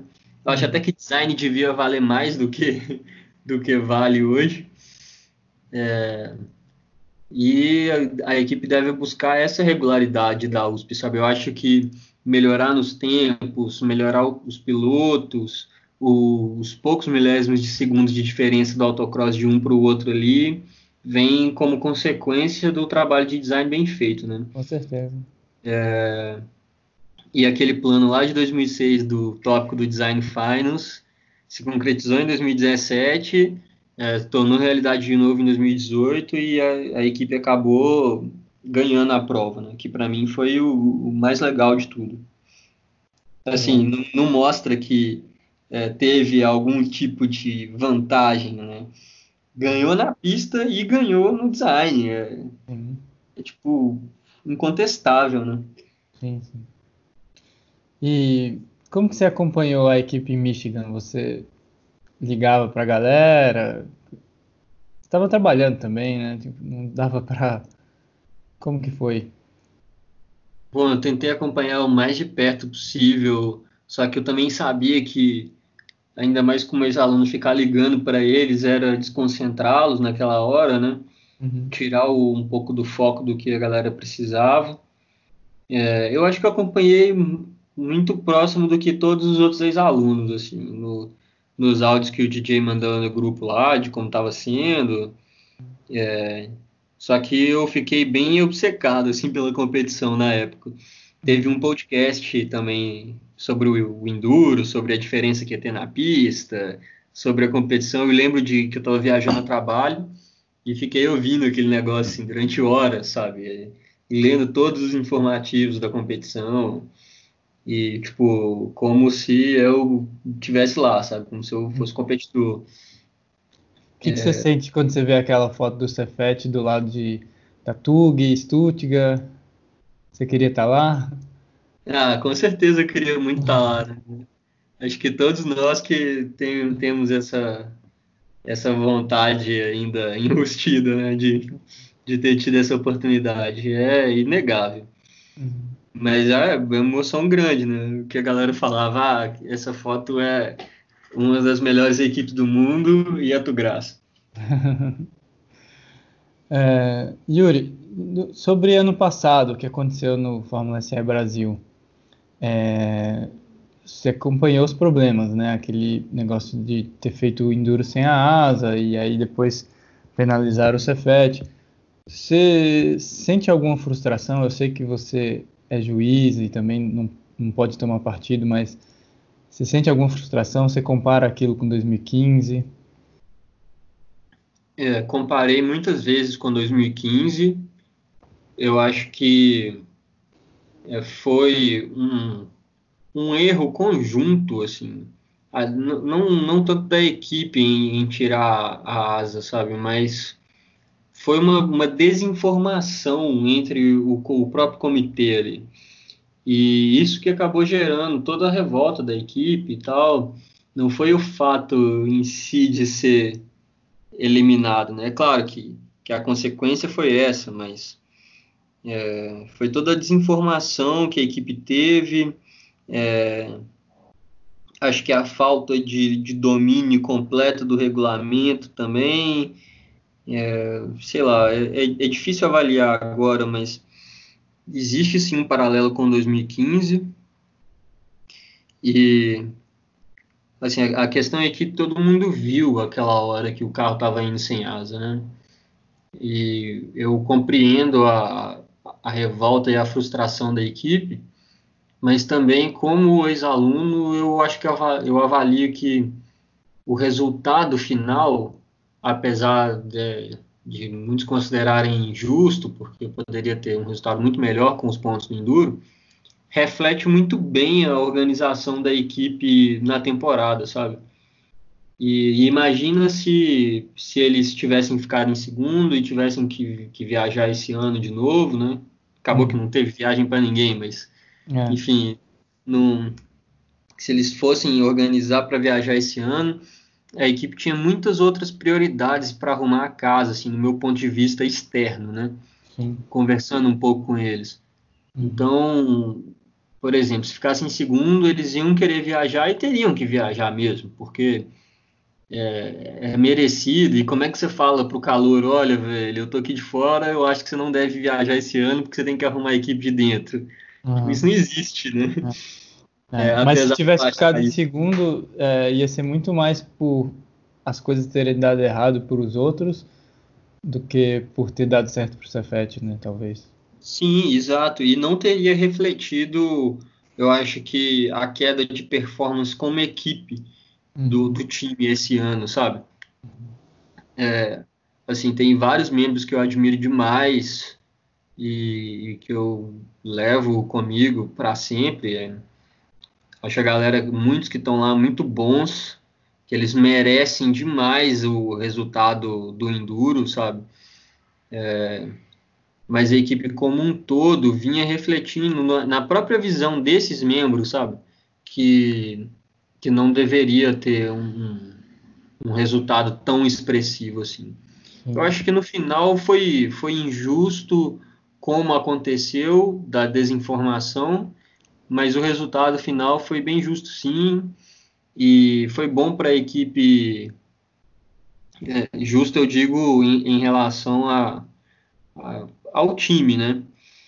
É, e eu acho que assim, poderia servir para a equipe como os resultados ruins serviram para mim no passado, sabe?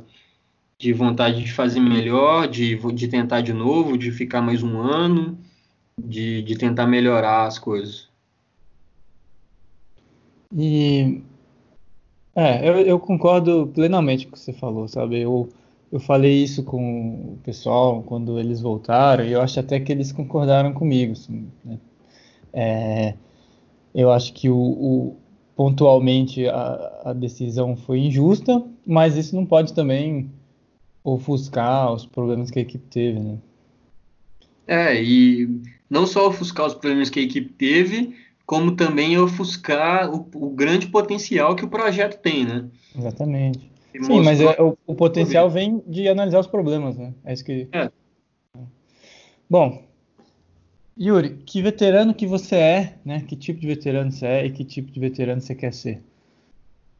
Eu, eu gostaria de ser um pouco mais presente, mas é, a equipe, acho que sabe disso, que eu estou sempre à disposição, eu sempre converso com eles e eu não quero ser só esse veterano só para o Cefet, sabe? É, acho que a minha decisão de ser juiz é ajudar o maior número de pessoas possível a realizar esse sonho de construir o carro de corrida. Né? Então eu me coloco muito disponível para todas as equipes, sabe? Quando vai chegando mais perto da competição, a galera que me conhece começa a me mandar mensagem, assim, eu tiro horas da minha semana para poder respondê-los, né? E esse é o veterano que eu quero ser, assim, sempre disponível a discutir a engenharia do, da competição, a engenharia dos carros, é, ver eles melhorarem. Como juiz é muito legal você fazer a prova de design em um ano, dar um feedback e ver que no ano seguinte eles pegaram aquela ideia e desenvolveram ainda mais, sabe? É tipo muito gratificante. É, Para o Cefet eu vou continuar sempre disposto a, a, discutir as coisas da mesma forma que eu estou para todas as outras equipes da competição. Assim. Eles têm, eu sempre deixo meu contato com a galera, sempre me coloco disponível para discutir depois, não só a, as questões da prova que eu avalio, né, mas também da equipe como um todo, um pouco da minha visão de como, como deveria ser. Você ainda acessa o fórum? Raríssimas vezes eu acesso o fórum. É, isso é uma coisa que eu deveria fazer mais.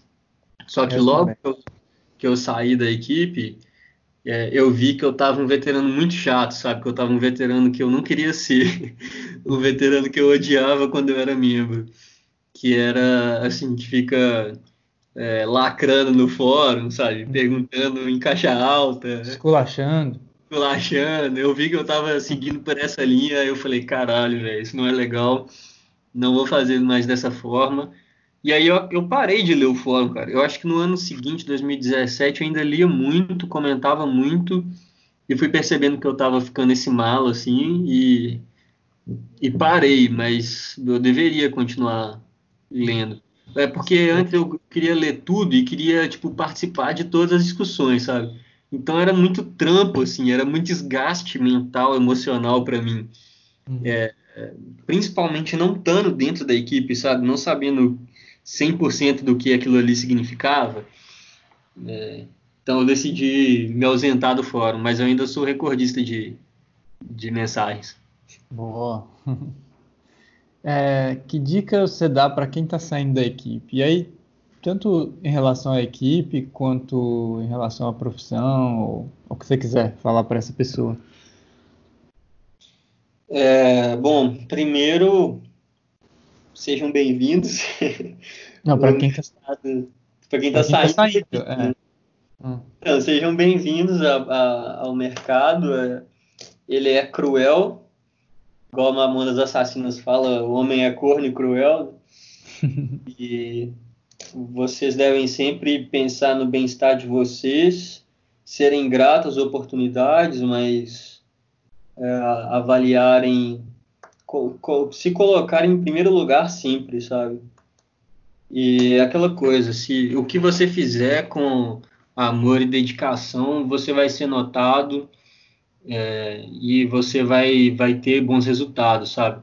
Mesmo que você não entregue tanto resultado assim, eu acho que só de engajar os colegas, de, de, de, de pôr todo mundo para cima, já destaca os profissionais, principalmente quem passou pela equipe, né? É, a gente sabe disso, é o, praticamente unânime que os ex-alunos do Forma têm uma facilidade muito grande no, no mercado, não só em arrumar emprego, mas em, em dar continuidade na carreira, né? É, porque eu acredito que essas pessoas moldam uma personalidade na equipe que é do engajamento, do trabalho em equipe mesmo, do, da vontade de fazer melhor, né, e de, de entregar um bom resultado. Acho que é isso. E que dica que você dá para quem está entrando na equipe? É, bom, não fiquem só um ano na equipe.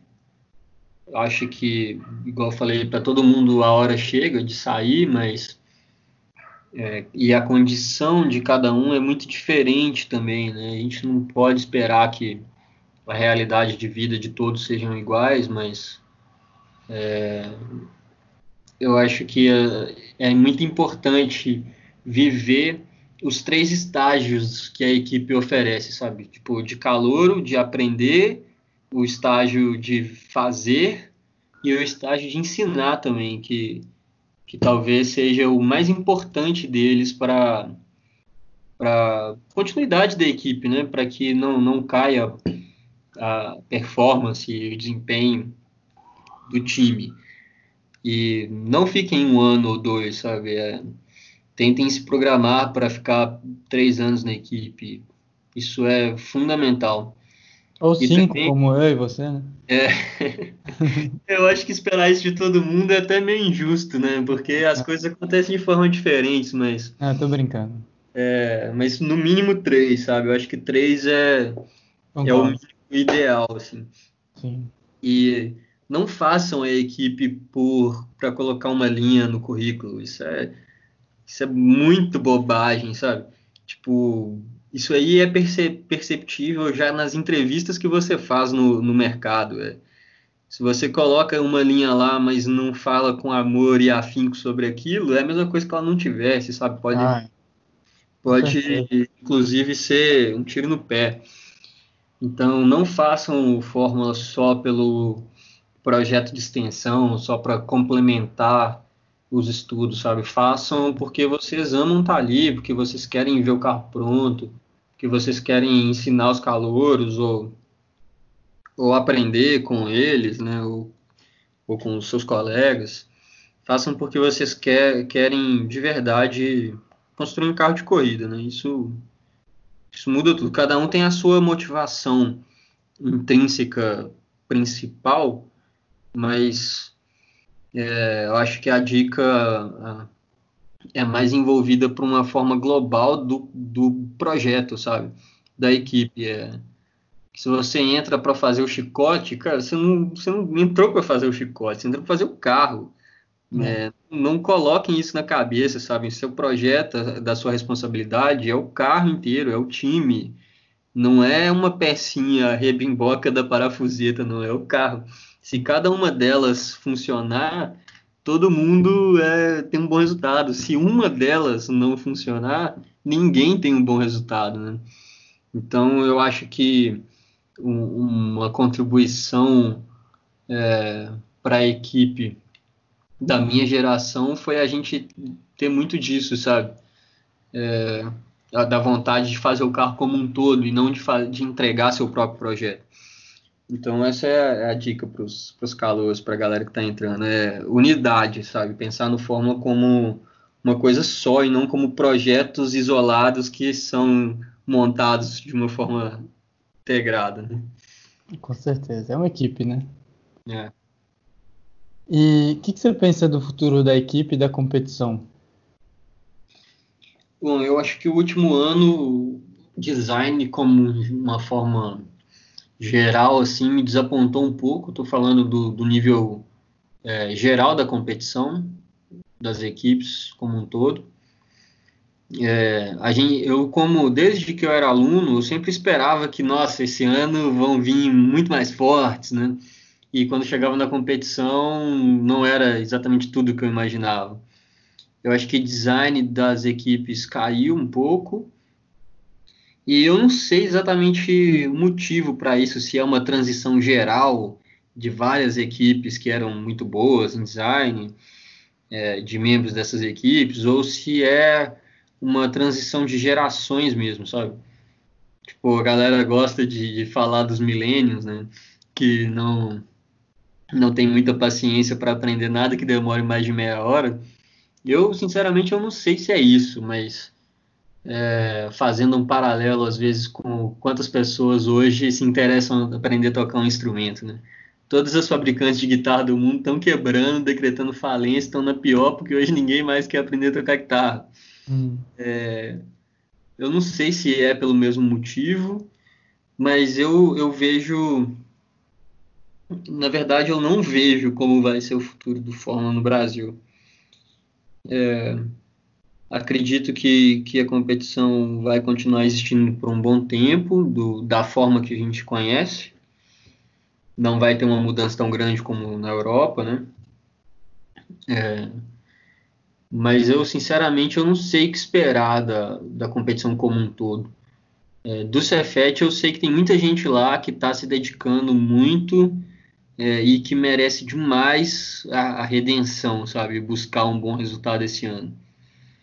Mas também não, não conheço a equipe de dentro, na, na sua forma íntima, para saber, para ter uma ideia de para onde eles vão, sabe? É, claro, torço para que dê certo, para que essas pessoas que eu, que eu reconheço o esforço e a dedicação seja recompensado, né?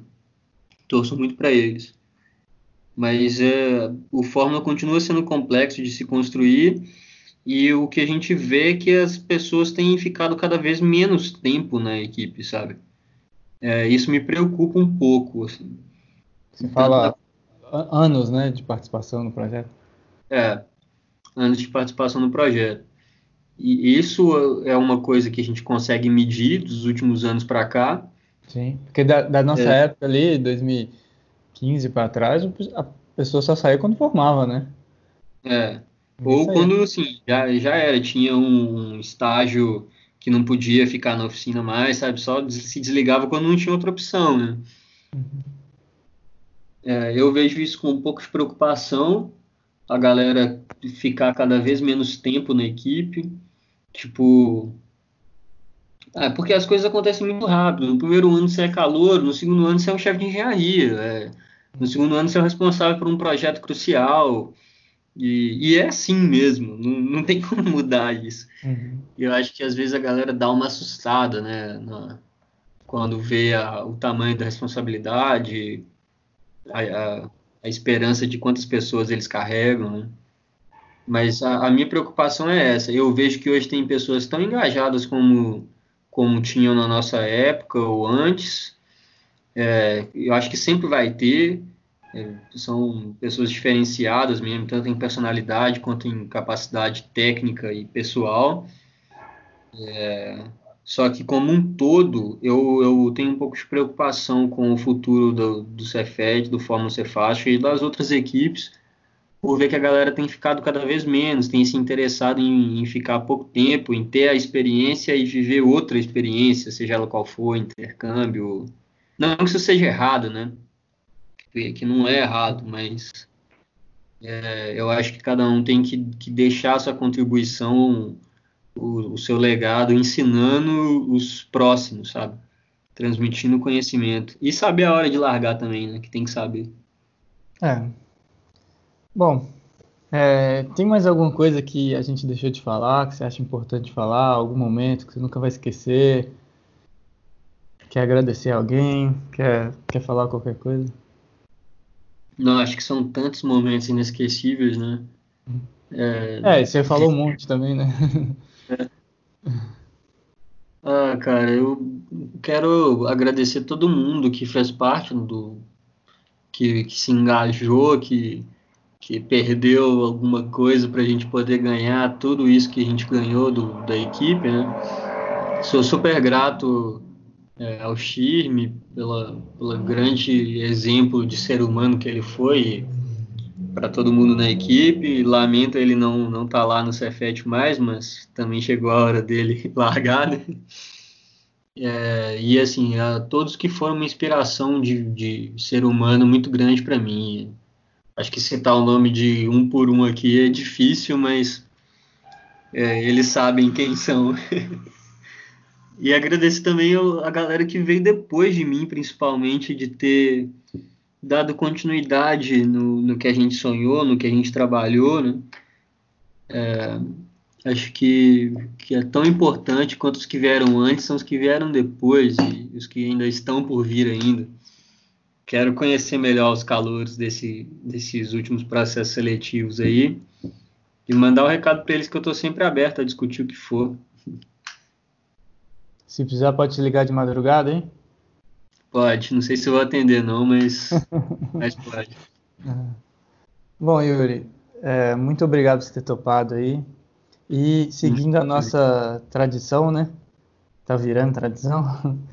É, como você topou, você pode nomear aí quem você gostaria de ouvir, e lembrando que a pessoa pode aceitar ou não.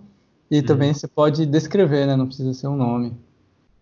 Nossa, eu tô pensando sobre isso desde quando eu ouvi o do Pará que ele me indicou. Tá muito difícil de chegar a uma conclusão. Eu quero ouvir tanta gente. Você pode me mandar por mensagem depois. Tá, eu acho que fica mais legal que aí a galera não sabe também quem é, né? Isso, então, boa, boa. dá um suspense aí, mas eu te mando hoje. Tá bom. Yuri, muito obrigado. Eu que eu... agradeço, Zig. Valeu demais. Eu acho que tem duas eras dentro da equipe Fórmula Ser Fast. A pré-Yuri e a pós-Yuri. Eu acho que muitas pessoas se engrandecem quando participam do projeto, né, da equipe.